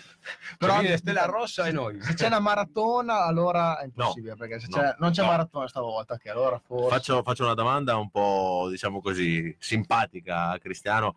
Ma quest'estate, quando abbiamo, fa- abbiamo giocato insomma, nel nostro vecchio Mirabello, che eravamo in 4.000, adesso 3.000 e passa, tu che sei venuto lì allo stadio, ma questi gradini secondo te erano veramente così ripidi? O Non lo so. sono gradini tranquilli, cioè normali? Perché c'è gente che è entrata a Crema dicendo ma Crema è più ripida, cioè, la la curva di Crema è più ripida del Mirabello, adesso stiamo per scherzando eh, chiaramente, però No, lì c'è questa normativa che prevede che ci debba essere la separazione fra le due tifoserie. Come a Sasso Marconi, come a Ciliberghe. Se una transena, una eh. transena, una transena, dividiamo le due tifoserie. Ricordiamo Esatto. Sasso Marconi, ragazzi, voi entrate di qua, gli altri entrano di qua, erano due rampe, una di fianco all'altra. è di fianco all'altra. Quindi se uno le voleva dare uno schiaffo a quello del Sasso Marconi, poteva- allungavi da, da una- si poteva da una allungava la mano e gli dava uno schiaffo a un tifoso del Sasso Marconi. E quindi lì si poteva giocare. Poi avevano detto che non si poteva giocare perché le vie d'uscita, i giocatori si poteva fare del male contro i muri e tutto. Oggi ho visto delle foto, hanno giocato una partita di Coppa Italia di, un- di calcio femminile dove ha vinto il Milan 2-0 contro la squadra X. X. E c'era la neve. E c'era la neve, c'era un bordello di neve, loro potevano giocare. Si può giocare, Si può si giocare. può giocare. Mauri Granata, ma il marchio lo prendiamo noi tifosi o la società? Inoltre, col marchio Reggiano abbiamo possibilità di essere ripescati? Allora, Eh, eh. questa è una bella domanda. La prima faccio rispondere a Cristiano, poi risponderemo assieme. eh, è un progetto che... Tifosi o società, infatti. Sì. Io credo che adesso in questi mesi abbiamo avuto tante cose da fare, impellenti, però uno dei- degli obiettivi della società è quello di dialogare con i tifosi nelle loro iniziative. E poi parlare del marchio oggi è prematuro perché eh, bisogna aspettare i tempi tecnici per arrivare al- alla situazione in cui il marchio sarà a disposizione. In quel momento è chiaro che bisognerà valutare tutte le possibili strade, però eh, di sicuro l'obbligo è quello di riportare il marchio alla società. Non ci sono altre strade. Sì, Assolutamente. an- a- altri che possono comprare il marchio non esistono. Poi insomma anche noi... Non si sa. No, no. Non c'era nessuno che si poteva comprare lo stadio e poi è arrivato e si è comprato lo stadio. Quindi speriamo che non ci sia nessun altro che il giorno Non, prima fa- non dire queste cose con un socio qua, Lopez. No, io No, lo dico perché la gente deve sapere certe cose sono andate così, purtroppo. Io mi auguro che lo compriamo noi, però No, comunque, parlando di azionariato anche perché noi popolare... dovremmo mettere de- delle spie in giro. Chiamiamo anche Brumoti che gira là con la bicicletta e quando arriva una macchina che non è targata del Reggio, non lo facciamo entrare al tribunale. Li- li li blocchiamo io al tribunale. Mi sto mandando in galera da solo, poi se succede questo dopo Io, con- vengono a prendere a me. io confido in Rocco Russo, sì. eh, che Rocco Russo sa già insomma, muoversi dentro il tribunale, c'è già una società importante che ha già beni all'asta, quindi insomma io confido molto in Rocco Russo. Comunque, per quanto riguarda l'azionato popolare, ci costituiremo queste, mh, non questa settimana, ma la prossima, insomma, siamo lì lì per costituirci. Dopodiché eh, vi diremo poi i dettagli per come aiutarci a, insomma, a raccogliere questa, questa cifra che eh, speriamo ci permetterà insieme alla società, perché sarà un progetto che andrà a, unito insomma, con la società per acquistare questo marchio. eh, e poi dopo, pian piano, insomma, si parlerà di tutto. Giusto? Bene, io direi mandiamo un'altra canzone, così insomma, anche perché ormai ci stiamo avviando verso la conclusione. Come abbiamo detto, pezzi di, questa sera pezzi solo di Gaudio Catellani, questo è un altro suo pezzo forse non così famoso come altri, però insomma, per chi lo conosce è, è comunque un pezzo abbastanza conosciuto, si chiama Altor la Barisella.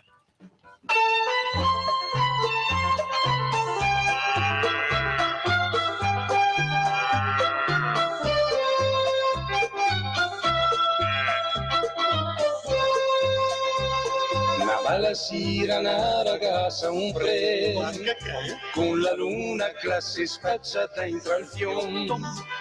Iscranai net la macchina sa que, ed eclat guarda come a dire tom tom tom Riccardo Fogli al canta che ne sai, e la toman la sfiora la sopalla, e te senti in case come non mai, e care come al tor la barisala.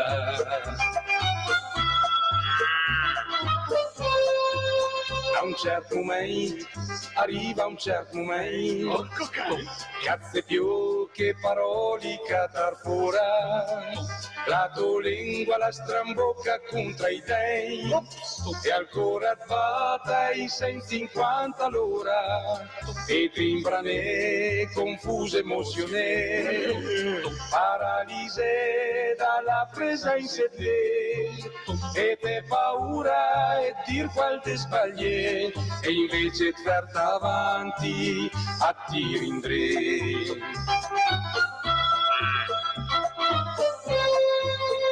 Accepte que fait la figura del coglion, l'agitation la paralyse allemand, e anche al tor da Barisella va in pensione, e a scelta fora les ne pagina, senza parlare a la riporti in dre, ogni in sacca tristissime avvili, e anche al tor a tal manda dar via te, perché te sei un semo e un imbambino.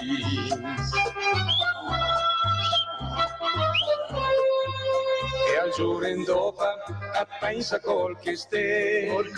E alla figura che ti ha fatto con la ragazza a caltor che un mese ne pinte al fiom la luna e alla torrega passa e te telefon per averne tra occasione. Mole dai sola fa dir che l'anghe mia e accettene penetra figura da coglion e al tor da Barisela è in agonia. Al tor da Barisela è un tor famoso perché forte grosse le dividono come un qualcun di fetto e quasi total san. Le sempre in giro in coppia con le snet bacinan. Al tor da Barisela a som tot quant quando sintom terribil furo be important ma quando las famiglie e un gompio niente in man a som tot quanti siamo come le snet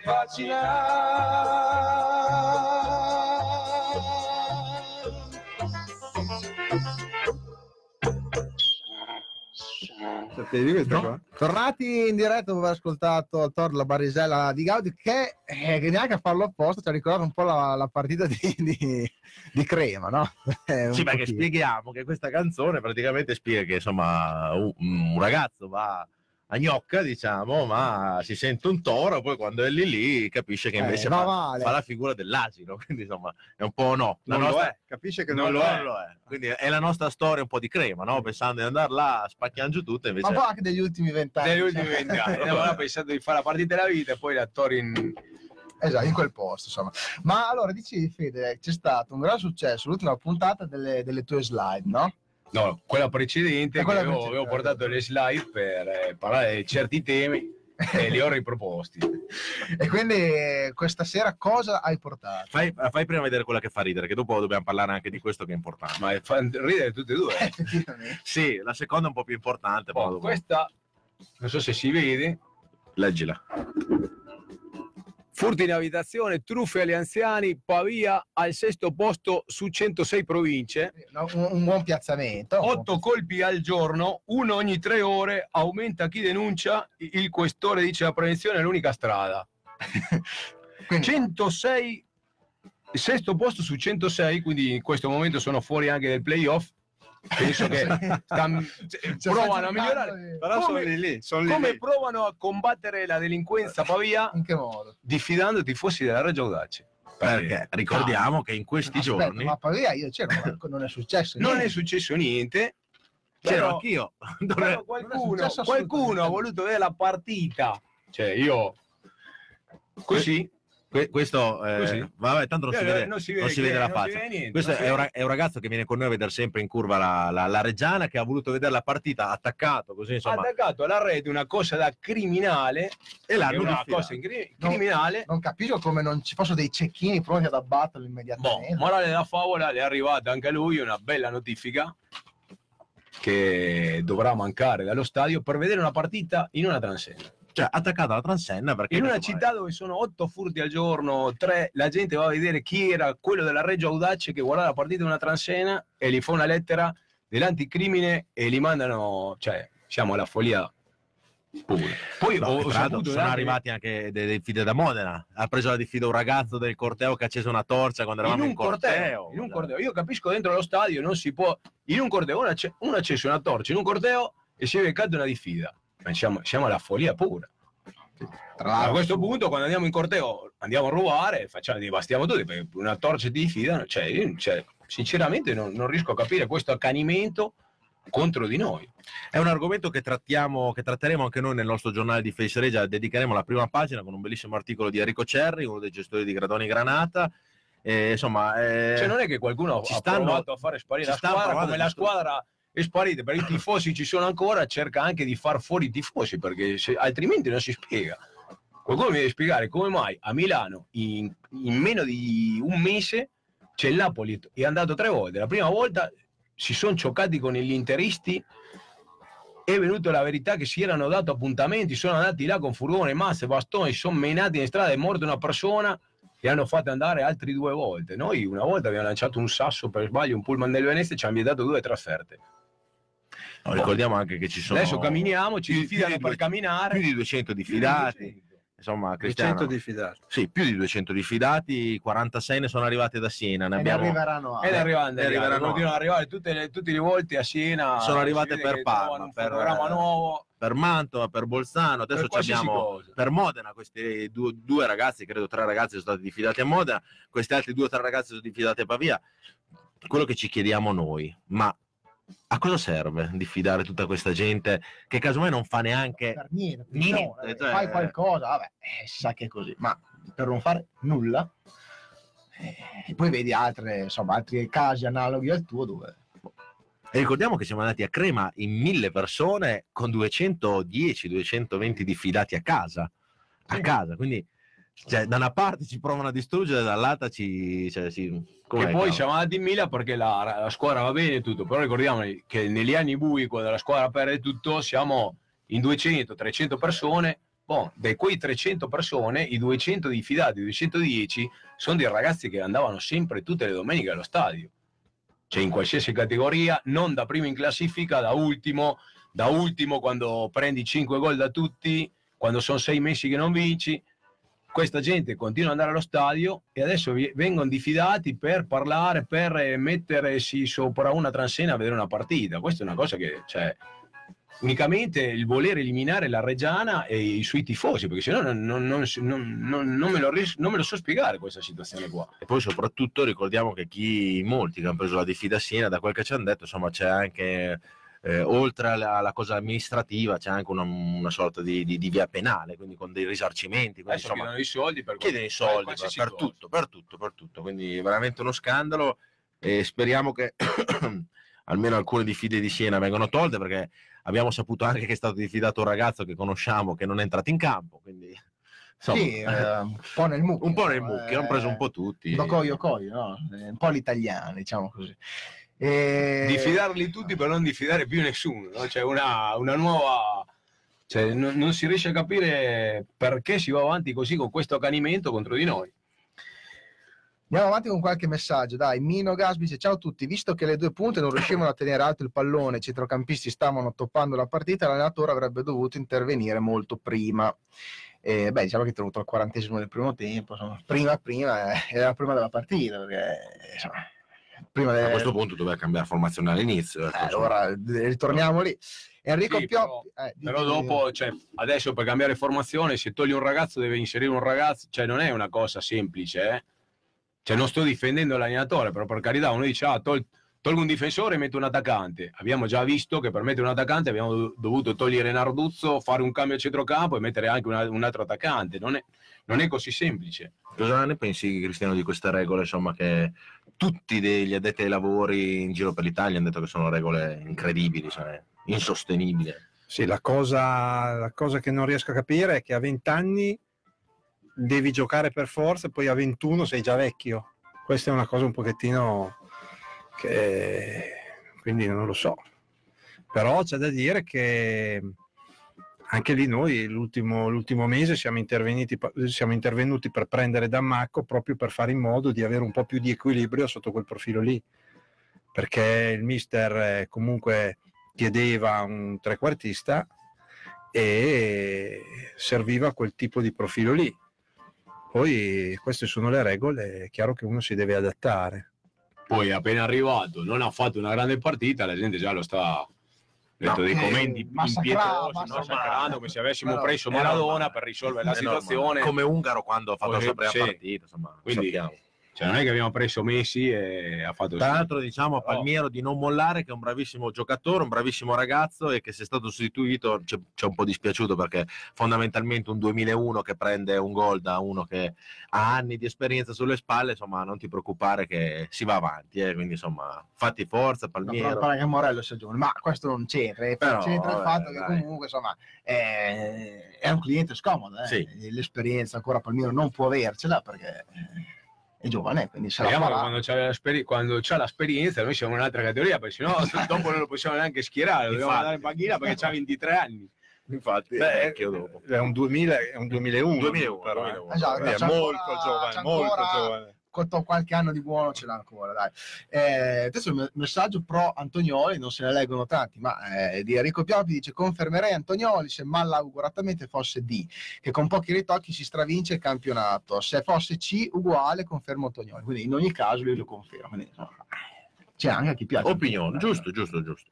C'è Lorico che dice per piacere almeno stavolta si abbia la decenza di non tirare in ballo l'arbitro, non c'entra nulla con la sconfitta di L'ho domenica. detto, l'ho È stato detto io, ce l'ho, un amico ce l'ho per me. Cioè, amico. ho detto che abbiamo giocato male, perché non ho detto che abbiamo fatto par- la partita della vita, però se andiamo a vedere ci sono stati tre errori che hanno pesato tutti e tre contro di noi, basta. Allora, c'era anche un fallo di mano nel secondo tempo. C'era un in fallo area. di mano in aria Sì. nel secondo tempo, il Eh, loro sai. gol era un fallo e il numero 3 già monito ha fatto un fallo di mano e non, lo ha- non l'ha monito, poi basta. Sicuramente loro gli- sono stati superiori, hanno giocato gli- bene. gli 60 episodi Noi abbiamo giocato sempre, bene eh. solo gli ultimi 20 minuti, però alla fine se andiamo a vedere C'era anche un rigore. C'era anche un rigore per loro, secondo me, dopo che hanno sbagliato il primo. C'è stato un altro fallo che io ero proprio lì, l'ho visto, secondo me anche quello lì, se lo dava, No. non è che... Ma di errori arbitrali ce ne saranno sempre. non neanche se- ammonito. se, se erano in Serie nostri C. quando cadono in aria, se non dà rigore ammonisce. Però quando eravamo in Serie C Lopez c'erano migliaia di errori arbitrali. Diciamo la verità, la Reggiana non ha avuto un po' le balls, perché siamo in televisione, per affrontare questa gara. L'abbiamo persa, silenzio, Giusto si va a casa. giusto così. Adesso Giusto i ragazzi così. si dovranno allenare ancora più di, di più di prima perché di passi falsi non se ne possono fare più. Basta, Quindi da finito- adesso in poi finito il bonus, Basta. quindi da adesso in poi No, l'unica cosa sugli arbitri che si nota quest'anno effettivamente è che quando si gioca in casa c'è un atteggiamento da parte degli arbitri, poi lo confermano anche i giocatori, che è un po' irritante, insomma un po'... dimmi te, uno che ti ammonisce ga- stamparo per un fallo di mano dopo due minuti, vai a crema, uno già ammonito, fa un fallo di mano, non viene neanche espulso, neanche ammonito un'altra volta. Boh, vabbè, allora Però insomma, Sì, eh, evidentemente se c'è qualcosa, però. Parlando di domenica, effettivamente, la parola dell'arbitro non è proprio il, il caso. Dani Rossi dice: Credo che a questo punto l'unica cosa bella sia venire a consegnare i giornalini di Face Regia. Quindi, Eh, eh, è, un, al- è un altro volontario che abbiamo preso dal gruppo Mandela e darci una mano. Grazie, grazie Dani. domenica cambia l'umore perché domenica vinciamo, scaliamo, recuperiamo qualche punto e Ecco. spariscono tutte queste. Sperando che Pergolettese Modena perdano, eh, perché i punti li possiamo poi recuperare. possono così. anche pareggiare, eh? Recuperi due punti, due alla volta, fai non, presto. non è detto che... Anche così. E Massimiliano Casoli, perdere come a Crema fa male, i nostri ragazzi non devono mai giocare senza cattiveria agonistica. Non dimentico le difficoltà che abbiamo vissuto da giugno ad agosto ed è un miracolo che oggi siamo a combattere in alta classifica. Vada come vada, ma io sono contento di esserci e continuo a tifare come sempre. Spero in due anni di tornare in Serie C Forza Regia. Eh, è vero, insomma, eh, non è che spero in cinque mesi, non due anni, due anni. possibilmente insomma, sarebbe bello due in pochi mesi. Però... Anche loro, secondo me, se lo augurano, Cristiano. Sì, certo, però sarebbe bello vincere il campionato, perché così almeno eh, facciamo la festa, ci divertiamo tutti, abbiamo vinto qualcosa, piuttosto che essere ripescati, che invece è poi anche lunga, c'è da aspettare. Sì, è sempre un po' un'agonia Mm. anche quello, no? Eh, effettivamente. Vincere sul campo un'altra cosa. Federico Folloni, vamos Fede, tutto ok con Mappé, questo è il tuo collega. Eh, Un collega di lavoro che da domani sarà ex collega per le bastonate. Ci scrive un messaggio anche Battaglia Luca, ci scrive per i DASPO proporrei un'azione civile clamorosa come un'invasione di campo pacifica di tutti i tifosi della Reggiana in modo da infliggere 3500 DASPO in un colpo solo ed andare tutti sui giornali. Eh, Potrebbe essere una mossa giusto per vedere cosa succede. Se, veramente- Con la maglia di un'altra squadra. magari si sbagliano. No, perché a Frosinone, quello che dice lui, l'hanno fatto a Frosinone a partita in corso, che mancava un minuto con il Palermo cercando di fare il gol per eh, essere promosso in Serie A, sono entrati in 10.000 del Frosinone a festeggiare la Serie A anche se mancava un minuto, partita tutto regolarissimo. Non è successo niente, di fide a Frosinone Zero. nessuna, zero. Una cosa, ah, euforia, dai, i ragazzi hanno Eh, diritto di festeggiare, male. noi non avevamo diritto neanche di... Un bel messaggio di Michael Sevi che ci scrive Atalanta 3, Juve 0, partita di Coppa. Italia di oggi, esonerate Allegri. Beh, e per tornare al discorso Sì. di Antonioli. Sì, Insomma, vabbè, no, no, 3 a però- 0. Sì. Potremmo anche dire Modena 1, Reggiana 0, Pergo Crema, Pergolettese 1, Reggiana 0.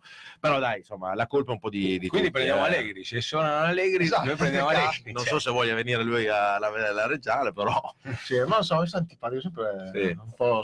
Eh, devi far vedere come bravo a allenare con i giocatori che gli danno è capace di allenare Piuttosto, qualsiasi Ca- persona. piuttosto Carletto che ha perso anche lui con il Milan in Coppa Italia- con il Napoli in Coppa Italia eh, se nel caso di esonero no, non lo prendiamo Quindi l'Atalanta, se vince la Coppa Italia, l'Atalanta torna in Europa League, no?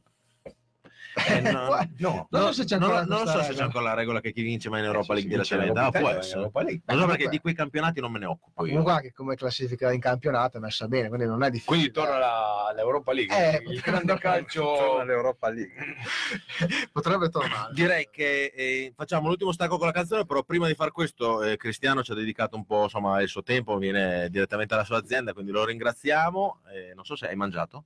No, non ho No, mangiato. Ecco, allora è meglio che ti lasciamo andare a mangiare È meglio che ti lasciamo andare anche Questa perché sera non se ne fa niente. hai dato. No, comunque voglio ringraziarti e ringraziare tutti perché insomma eh, per l'invito sono venuto molto volentieri e poi insomma mi sono anche divertito, quindi benissimo. Noi ti richiamiamo, eh, poi più avanti, se c'è da, gio- da gioire finalmente, in Va una bene, puntata dai. dove dobbiamo gioire, ti richiamiamo Vengo volentieri. Ti ringraziamo perché non è facile, perché sembra da casa che eh, un socio, cioè, un- poteva anche dire no, non ho tempo, no, non vengo. Quindi sei, ave- ci avevi dato la parola della scorsa puntata, poi è venuto Ungaro, quindi abbiamo spostato l'appuntamento e dopo anche questa sconfitta sei venuto. Quindi insomma di questo te ne rendiamo atto, ti ringraziamo perché è sempre ave- bello avere in questa trasmissione un confronto con i tifosi e speriamo, speriamo il bene, Lopez, no? Sì, speriamo di domenica fare un passo in avanti e di e non indietro non indietro, perché ne abbiamo fatti già troppi. Che... E poi, non so, ne parleremo mercoledì prossimo.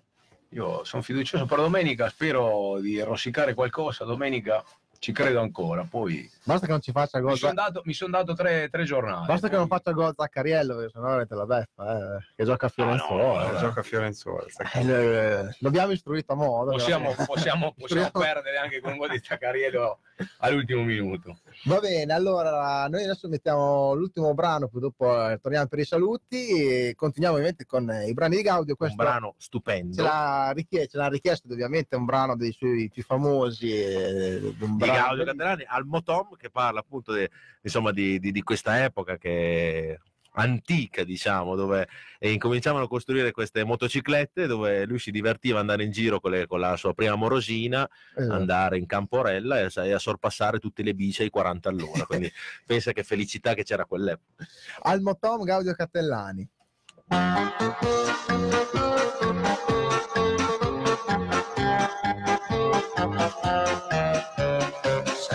Ieri invece le passé 30 anni, quando mi son compré la prima moto. Iva sempre stras per mano, e mi son fatto perfino un sacco di foto. In bianco e nigro sentiva bene, sia la moto sia la memurosa.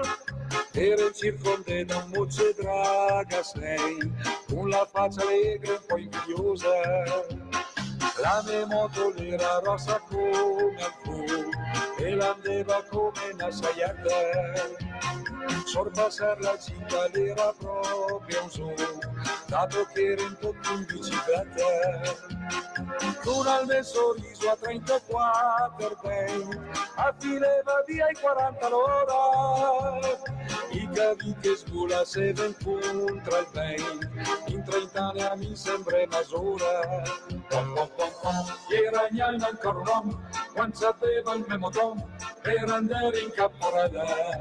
Pom pom pom pom, col motore a tuo colore, tra i carri di longa e più, col motore la mia bella. Pom pom pom pom, con dal pane un po' salom, a cercare nel fresco, e posò la curamella. Pom pom pom pom, in di preto nel guaiom, a sentiva un gran profumo, poi Eugene la feva tom tom tom pom pom pom pom, a griseva tutto il pium, che stireva via il costum, e poteva solvito.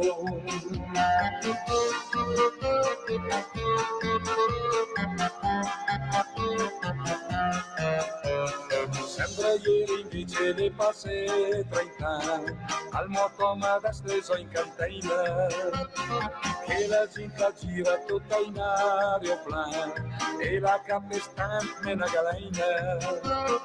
Tutto stando a fare con Andrea e Baio, con il cellulare e la cruvata.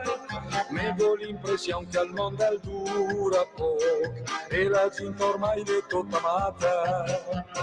Cose punta a correre sempre avanti in tre, come al sabezzira per Paris. L'era mai andar con al motomobile, da intrindi malgata sbasucares. Se per divertire un go da lavorare, se per reder go da far fatica, dietro fronte avanti marcia vuoi tornare, qual moto me con una bella amica. Pom pom pom pom, era gnana ancora un uomo, quando sapeva il mio motom, per andare in camporella. Pom pom pom pom, col motore a topolom, fra di longa e fium, col motome la mia bella. Pom pom pom pom, con dal pane un pozzalom, a ser che venne al frescom, e posò la curamella. Pom pom pom pom, in di una al guaiom, a sentiva un gran profumo, con Eugene l'anfeva tom tom tom pom pom pom pom, a griseva tutti al piom, che svileva via il costum, e poteva solvito. Sembra iermo le passe in eternite, al motom le sei verso in cantina. Fine drosne con i cutor scopier, una ragnatela in cadena. Per un attimo era la nostalgia, e tirare fuori e sistemare. Mo capisco che era l'utopia, e absondeva scoprire dal mare. Ho capito che era solo una fantasia, ma purtroppo inglese torna mia. Al motom le come la mia gioventù, che passa ormai, non torna più. Pom pom pom pom, pom pom pom pom, pom pom Grande Gaudio, speriamo di averlo ricordato insomma in modo bello, con, mandando i suoi brani questa sera. Direi che Direi, direi che eh, forse abbiamo esaudito anche un, così, un ultimo suo desiderio di, di essere in tv e in radio, di far sentire i suoi, i suoi brani. quindi- assolutamente. Allora, siamo, ormai siamo arrivati verso la conclusione. Parliamo della partita di domenica, perché domenica si gioca. Domenica si gioca, viene in casa da noi il Fiorenzuola, quindi sprovvisto di arbitri perché noi gliel'abbiamo cuccato E gli abbiamo dato Zaccariello. e gli abbiamo dato Zaccariello che speriamo che a questo punto Esatto, non ci voglia. non ci faccia goro, no Lopez? Eh, Insomma, Stia buono, eh. Stia buono lì che si abbi pietà di noi per il nostro periodo un po' particolare, quindi un Fiorenzuola che cosa, cosa- deve ancora chiedere al campionato Lopez secondo te? Cioè a Reggio cosa viene a fare? Solo che punterà di entrare nel playoff per fare questa serie infinita di partite inutili, sperando in un possibile ripescaggio. Basta. Perché il Fiorenzuola, ricordiamoci che era, stata un- era, era una squadra che è stata costruita per lottare per i primi posti, dopo le hanno messo nel girone la Reggiana, il Modena e il Pergo Crema e quindi ha dovuto passare magari Le un po' le, pretese. le pretese, però non è una squadra da, No, sotto, ma ce da ce ricordiamo.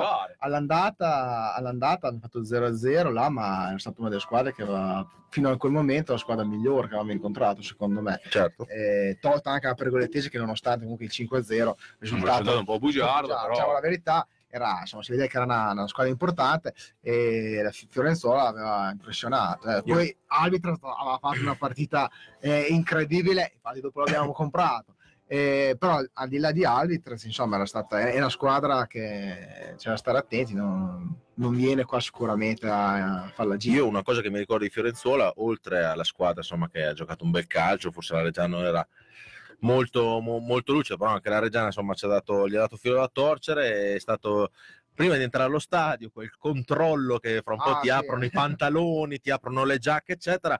Finito primo tempo, apro- bar a 200 metri. aprono tutti i cancelli, gli steward non ci sono più, oppure ci sono, ti guardi, i carabinieri, tutti che fermi, ragazzi il bar, il bar, il bar, dovete uscire dallo stadio, quindi la gente poteva eh, uscire dallo stadio, andare in un bar, prendere 800 bottiglie di, di- di birra, oppure, eh, e tutti dentro, nessuno Io mi ricordo anche quel sottopassaggio stile inglese tipo Green Street Hooligans che sembra andare allo stadio del Millwall, passi sotto la ferrovia con quel ponte di mattoni a vista che sembra un po' una scenografia un po' londinese. londinese, del sud di Londra, però alla fine non è successo niente. Speriamo, che, speriamo di dargli un gol, in- un gol in più di quelli che faranno loro Oh, per vincere la partita. Un'analisi tattica perfetta. Speriamo di fare un non gol si in può più dire niente La ragazzi. formazione non la dico perché non capisco niente di calcio. Beh, neanche, neanche noi, no, no, neanche io, non posso parlare. Saranno cavoli, Ma della- no. Saranno cavoli dell'allenatore che viene pagato Io per spero fare sì. quel mestiere lì. spero si giochi speriamo che cambi qual-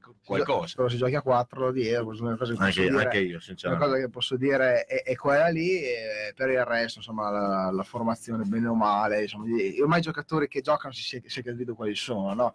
Eh, credo anche sul discorso portiere, insomma, si sia presa una certa strada adesso e, e, insomma, Bisogna ha portare ragione- avanti. ha ragione veduta anche perché Rossi sta, dimostrando di essere un portiere che Sì, se l'hai messo Se- in quella partita di domenica che era piccantissima, diciamo, ha dimostrato. ha di- dimostrato di essere all'altezza, non vedo perché. Tra l'altro, forse Fiorenzuola o Ciliveri sono gli, ultimi, gli, gli unici due paesotti dove non hanno diffidato dei reggiani perché ci hanno diffidato dappertutto. Forse Sasso Marconi, però tutti gli altri, cioè, uno è sempre stato diffidato. Forse perché non c'era, non c'era polizia, quindi Ah, eh, ecco. Non succede niente. Vabbè, Via. quindi si gioca ovviamente domenica alle 14.30 al Giglio, quindi insomma, tutti presenti, anche quel tifoso che prima ci ha chiamato. Che... Sicuramente sarà presente. che venga. Io- Io- io sono sicuro domenica? che dopo il piatto di cappelletti domenica sera Non puoi stare a casa con la moglie che ti esatto. rompe. Metti che poi Sarà- vinciamo 7 a 0 e tu dici cavolo, eh, ero a vedi? casa perché ho detto non li, non li guardo più, vinciamo 7 a 0, No. perdono gli altri due, siamo ancora in corsa e tu sei lì che ti mangi. Se proprio, proprio fai come Lopez, che invece di lasciare la moglie a casa, hanno tutti e due la passione, si Esatto, porta se la porta moglie dietro, direttamente allo No, stadio. mia moglie Però- porta me allo stadio. È vero. Diciamo la verità, tante volte io avrei detto non vado più, poi mi sono rotto, eh, e dopo lei come molli la squadra anche se siamo a meno 11 della mi fa verità. sentire in colpa. Allora mi fa sentire in Io colpa. l'Elisa la conosco da quando ogni tanto la vedevo nei distinti con la sua magliettina della Reggiana, quindi per me l'Elisa è la numero uno e salutiamo che anche a casa che ci sta Salutiamo a guardando. casa che ci sta, speriamo che ci stia a guardare. in teoria.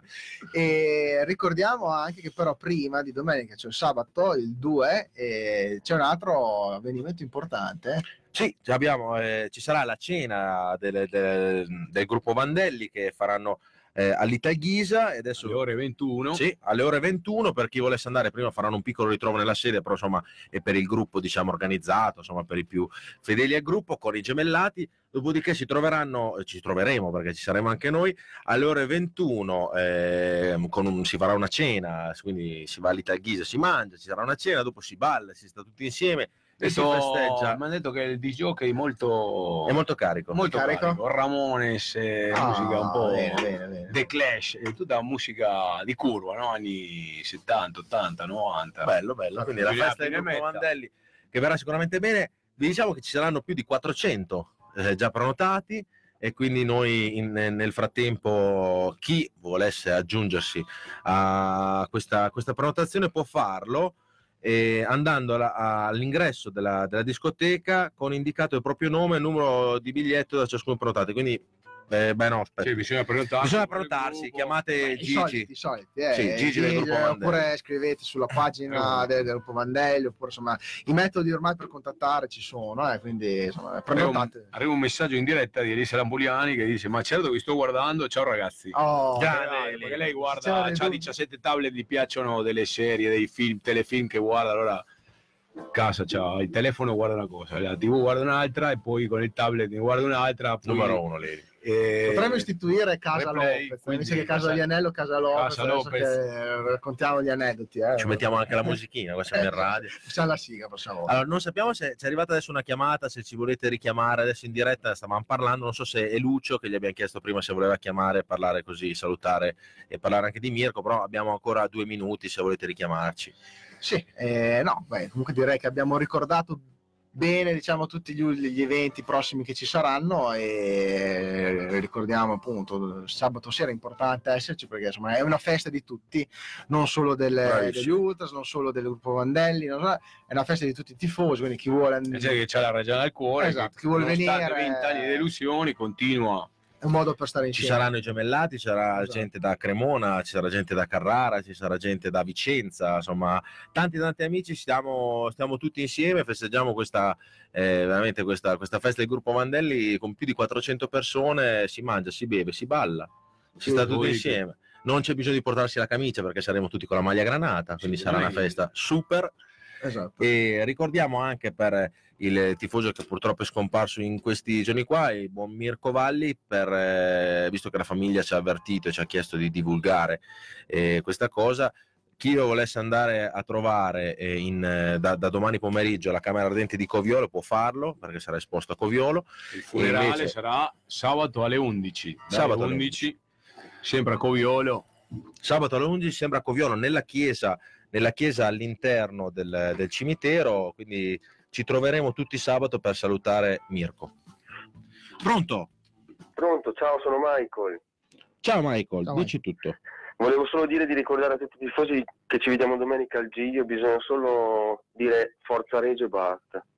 Sempre. direi sempre. che Anche delle sconfitte si viene sempre fuori, e siamo d'accordo eh? quindi eh, l'abbiamo ricordato e penso sia la cosa senza criticare Antonioli, bisogna crederci fino alla fine, che tanto il campionato è lungo, quindi siamo d'accordo Speriamo, direi che hai- anche loro davanti prima o poi non le possono vincere tutti, eh, non sono mica... No, infatti, Eh. quindi eh, speriamo che un passo passo lo facciano anche loro, no? Quindi, Sì, punto, infatti bisogna solo... Tutti allo stadio e basta, Va bene. incitare la squadra. Perfetto, grazie eh, per aver chiamato. Prego. Grazie, Michael. Ciao, Ciao, ciao, ciao, ciao. Beh, direi che eh, messa- cioè, come chiamata non si poteva chiudere in maniera migliore, no? Eh, Direi di sì. dopo un po' di pessimismo di stasera, messaggi arrivati un po' giustamente anche eh, di tifosi un po' arrabbiati, questo messaggio- quest'ultima chiamata insomma, ci ricorda che eh, Domenica c'è un impegno, c'è un Domenica- campionato da onorare, andiamo avanti per la nostra strada, come sempre, giusto? crediamoci fino alla fine e via. Direi di sì. Distribui- distribuiremo il nostro giornalino di Felice Regia 1919 domenica. Ricordiamo che ce ne sono 1800-1900 copie distribuite allo stadio. Per chi volesse andare a prenderlo domani, lo, lo daremo alla, ehm, al gio- giornalaio, diciamo, lì vicino a Via Regina Margherita. Il, buon Lugli e quindi chi vorrà andare a prenderlo potrà andare lì. Eh, detto questo, Cava, direi che possiamo andare ai saluti. Direi che possiamo, possiamo salutare, ovviamente. Ringraziamo ancora eh, Giaroni per essere venuto questa sera a trovarci eh, come ospite eh, da parte della società e, e ovviamente insomma, ringraziamo Fede che non si è tolto la giacca questa sera. Però. No, c'era freddo, c'ho ancora freddo, ragazzi. Ho fatto un'ora e mezza sotto la neve a camminare con la giacca. E lo scooter a lavoro. Il scooter l'ho lasciato al lavoro, ho preso anche l'autobus, ho pagato il biglietto, ce l'ho da qualche Ma parte. fa, fa vedere perché arriva la diffida, eh, attenzione parte, perché... quindi... E qua, guarda. Attenzione che arriva la, di- arriva la diffida. eh. No, no, io il biglietto l'ho pagato, la gente mi guardava come dicendo questo qua, paga il facendo?" biglietto. Sono entrato e le ho detto all'autista, scusi, per fare il biglietto già mi guardava male l'autista, ma c'è una macchina lì dietro, perché erano anni che non prendevo l'autobus. Poi ho fatto il biglietto e la gente mi guardava come dicendo questo è un marziano. dove?" Cosa sta È facendo? il bello anche di Reggio Eh, Emilia. Vabbè. quindi io ho contribuito a seta pagando il biglietto, quindi da, da buon cittadino. Bravo. Ringraziamo tutti i tifosi che ci hanno guardato su Face Regia 1919, chi ci ha ascoltato su www.krock.it e anche chi ci ha guardato da Teletricolore, canale di- del digitale. E quindi puoi anche concludere dando la linea al buon Mirko Zucchi, perché non, non lo salutiamo mai, ma è lui che ci, ci dà una mano. Eh, eh. Poi te lo dobbiamo portare vero, qua, come, Sì. come faremo non lo so, però... No, una volta assolutamente Mirko Zucchi in trasmissione Voglio che fai come tu. dobbiamo avere. Diamo la linea. Diamo la linea a Mirko Zucchi per Teletricolore, al computer automatico per eh, K-Rock Pentium. e Face Race chiudiamo, nessuno. A nessuno. a nessuno. Chiudiamo la diretta. Grazie. Ci vediamo sentiamo- domenica allo stadio, venite, non siate Timidi. timidi, pessimisti, niente, bisogna tirare avanti e andiamo tutti allo stadio domenica. E noi ci, ovviamente ci risentiamo, ci rivediamo mercoledì prossimo. Grazie a tutti. Ciao. Ciao ciao.